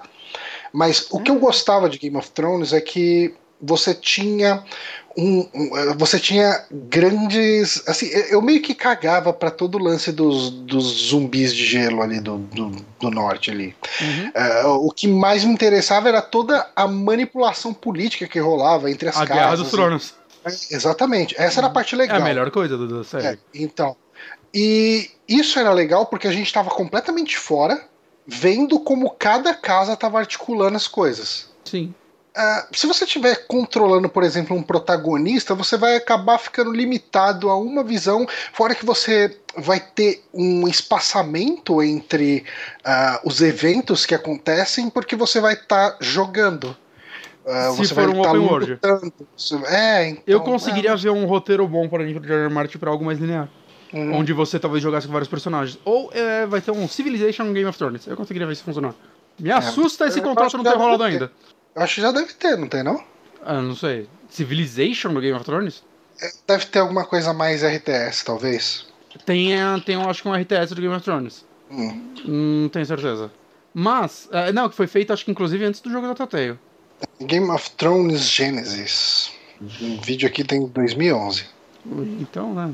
2011 nem existia videogame ainda. Nem existia, as pessoas não, nem. As pessoas se divertiam jogando peteca na rua. Mas eu, eu, concordo com você, assim, se a gente pegar a expectativa Game of Thrones, eu não vejo um open world ser interessante. Uhum. Mas, assim, eu ainda acho que ele que o George Martin conseguiria é, escrever um open world interessante. Ele tem ele tem capacidade, digamos assim. Né? Não sei se ele conseguiria, porque ele ia tem talento, Tem talento pra isso, Rogério. Tem talento pra isso, né? Não, que seria interessante, tipo, é que você não gosta de Witcher, mas uma das camadas do jogo é a guerra entre dois reinos e você não toma parte disso, isso daí é um background. Saca? aí você interage com personagens dos dois lados. E eu acho isso bem interessante. E eu conseguiria ver, por exemplo, no mundo de Game of Thrones, você ser um personagem que não é o salvador da pátria, você é só mais um lá no meio tentando viver sua vida de alguma forma, enquanto a merda não é, tá fora de controle e não tá nada na sua mão. Que era mais ou menos o pretexto do jogo da Telltale, né? É... Hum, você tava jogando com uma casa é... é, mas aí um personagem tá infiltrado lá no. com o. o caralho. Caralho, os Lannister, saca? E aí, tipo, começa a aparecer muito personagem da série. Seria muito mais interessante se não tivesse personagem da série. Hum. E fosse só essa galera se fudendo por causa ah, das decisões. Eu também concordo com você. Uhum. Porque sempre que aparece um personagem da série, você é ok. Tipo, aparece o. Não o Greyjoy, cara. O cara que arrancou o pinto do Greyjoy. Esqueci ah, tá, beleza. Aparece ele e uma hora tem a possibilidade de dar uma facada nele. Eu, mano, eu não vou escolher isso, porque esse cara tá vivo ainda na série. Uhum. E aí eu, tipo, mano, se eu, tipo, eu sei que vai dar merda pra mim se eu der essa facada, saca? Então já, já quebra aquela ilusão de escolha aí. E que já é, é uma ilusão. E aí já... você já olha aí e você, mano, eu não vou conseguir fazer nada com esse maluco. Eu sempre vou me fuder na mão dele, porque ele tem que estar tá aí na próxima temporada. Então, pff, furado, saca? Mas não sei, eu conseguiria ver sim algo decente sendo feito, mas eu não acho que é o, o expertise da From Software. E o George é. Martin, eu não sei se ele já escreveu algum jogo na vida, eu acho que ele já escreveu RPG. A From tá só em cima de Souls há algum tempo, né? Ela tem lançado alguma outra coisa? Deraciné. ok. É um, é um point and click. Aí, Sekiro, ela, eu, eu sinto que ela saiu de Souls. Acho que Sekiro é bem menos Souls. Tem elementos Ah, mas, Souls. mas, mas ele ainda tem elementos Souls, ainda tem, Tem, um mas- DNA de Souls ali, vai. Não, não, mas eu, eu, eu vejo Ele ainda Sekiro, ele é um jogo de ação. Ele, ele ainda é um jogo de ação. É. Isso que eu. Hum, Mas saca, ele é um jogo já com uma história e tudo mais. Mas saca, daí pra ela ir fazer um open world Skyrim-like, hum, eu ne- nem tenho interesse nisso acontecer. É, eu também não. Se, se me falassem que ela vai fazer um jogo é, 100% focado em história que quase não tem ação, legal, eu aceito ela ir pra outros caminhos. Eu acho que é legal ver a From fazendo outras coisas, né? Ver o que mais essa empresa pode entregar, mas. É, mas também não é Hum. uma coisa que você ia, tipo, que ia ter a grande expectativa, né? É aquela curiosidade. Eu ia ter uma grande expectativa. Eu. Eu não Uhum. acho que o, que o grande público ia ter. Mas eu ia porque é um estilo de jogo que eu gosto. Eu gosto de jogos narrativos. E aí é uma empresa que eu gosto muito tentando fazer algo do tipo. Eu ia ter uma grande expectativa com isso. Né? Eu sei que só de eu falar isso daqui, já, nossa, já deve ter uma galera, tipo, martelando minha cara. Assim, ah, como assim? Saca, eu, eu não quero que esse seja o caminho da From. Tô falando que, tipo, eu, eu estaria mais empolgado com isso do que, tipo, com Skyrim of Thrones. É Skyrim of Thrones da From. É, só isso. É, eu consigo entender. Bom, a, é, a gente tá falando de um negócio que é um mega de um rumor. Ah, não, de, de tudo que a gente falou hoje, eu acho que isso daí eu. Nossa, eu não vejo isso acontecendo. Eu acho que esse é, é aqueles rumores que ninguém vai lembrar daqui É o tempo. sonho molhado de alguém. É, eu só queria debater isso, essa possibilidade. Ok. Por isso eu É, coloquei a pauta. Mas sabe o que a gente pode fazer? A gente pode ler se tem algum comentário no último vídeo nosso. A gente tem concentrado os comentários no YouTube, né? Lembrando, ah, se você quer acompanhar essas transmissões ao vivo, siga o nosso canal no Twitch, que é o twitch.tv barra superamigos. Se você assinar lá, tem, tem uns esquemas lá que você recebe notificação quando a gente entra ao vivo. Tem ou não tem? Não sei se tem. Dá pra fazer uns negócios aí. Dá pra fazer umas coisas. Mas, então, mas você pode virar apoiador nosso aí no Telegram. Sempre que a gente começa, a gente manda lá. Ô, vai começar. Oh, é, tem isso aí. Isso aí. No Twitter a gente não me avisa, mas. A oh, gente, também avisou, a gente avisou hoje no Twitter? Eu não lembro de ter avisado. não. É, Se você não avisou, a gente não avisou. Então, a Então, não no avisou. Telegram. Telegram. O Telegram eu avisei. Uhum. E depois de tudo isso, a gente sobe isso pro YouTube, né? Logo que termina aqui, você já bota pra subir, né? Sim. E Já daí botar. já fica lá no YouTube e algumas pessoas comentam. Ahn, deixa eu ler aqui. Tá bem fraquinho de comentário da semana passada. Uhum. É porque Que foi um programa meio bosta. Foi um programa bem merda. Não, mentira, foi uma indicação que eu gostei. Ah, temos aqui.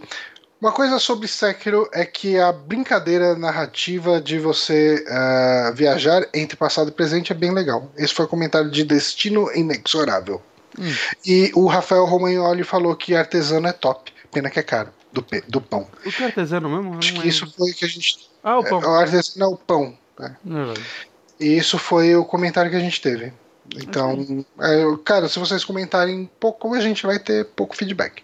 Essa é uma verdade. É, Mas eu acho que é isso, né? É isso. É isso. É isso, Jorge.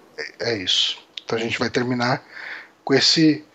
a gente recebeu um comentário no Cine Bela Merda. Ah, Do- aí é bom. Vale a pena ler. Deixa eu ver. Esses sempre valem a pena. É que a gente tem lá o Cine Bela Merda sobre que filme que foi comentário? Peraí. É difícil aqui. O YouTube não funciona tão bem aqui esse negócio do, do- de navegar pros comentários. É o. de- Caralho. Lê o Cine Be- comentário, Mestres do Universo. Mestres do Universo. Eu queria ver qual que era.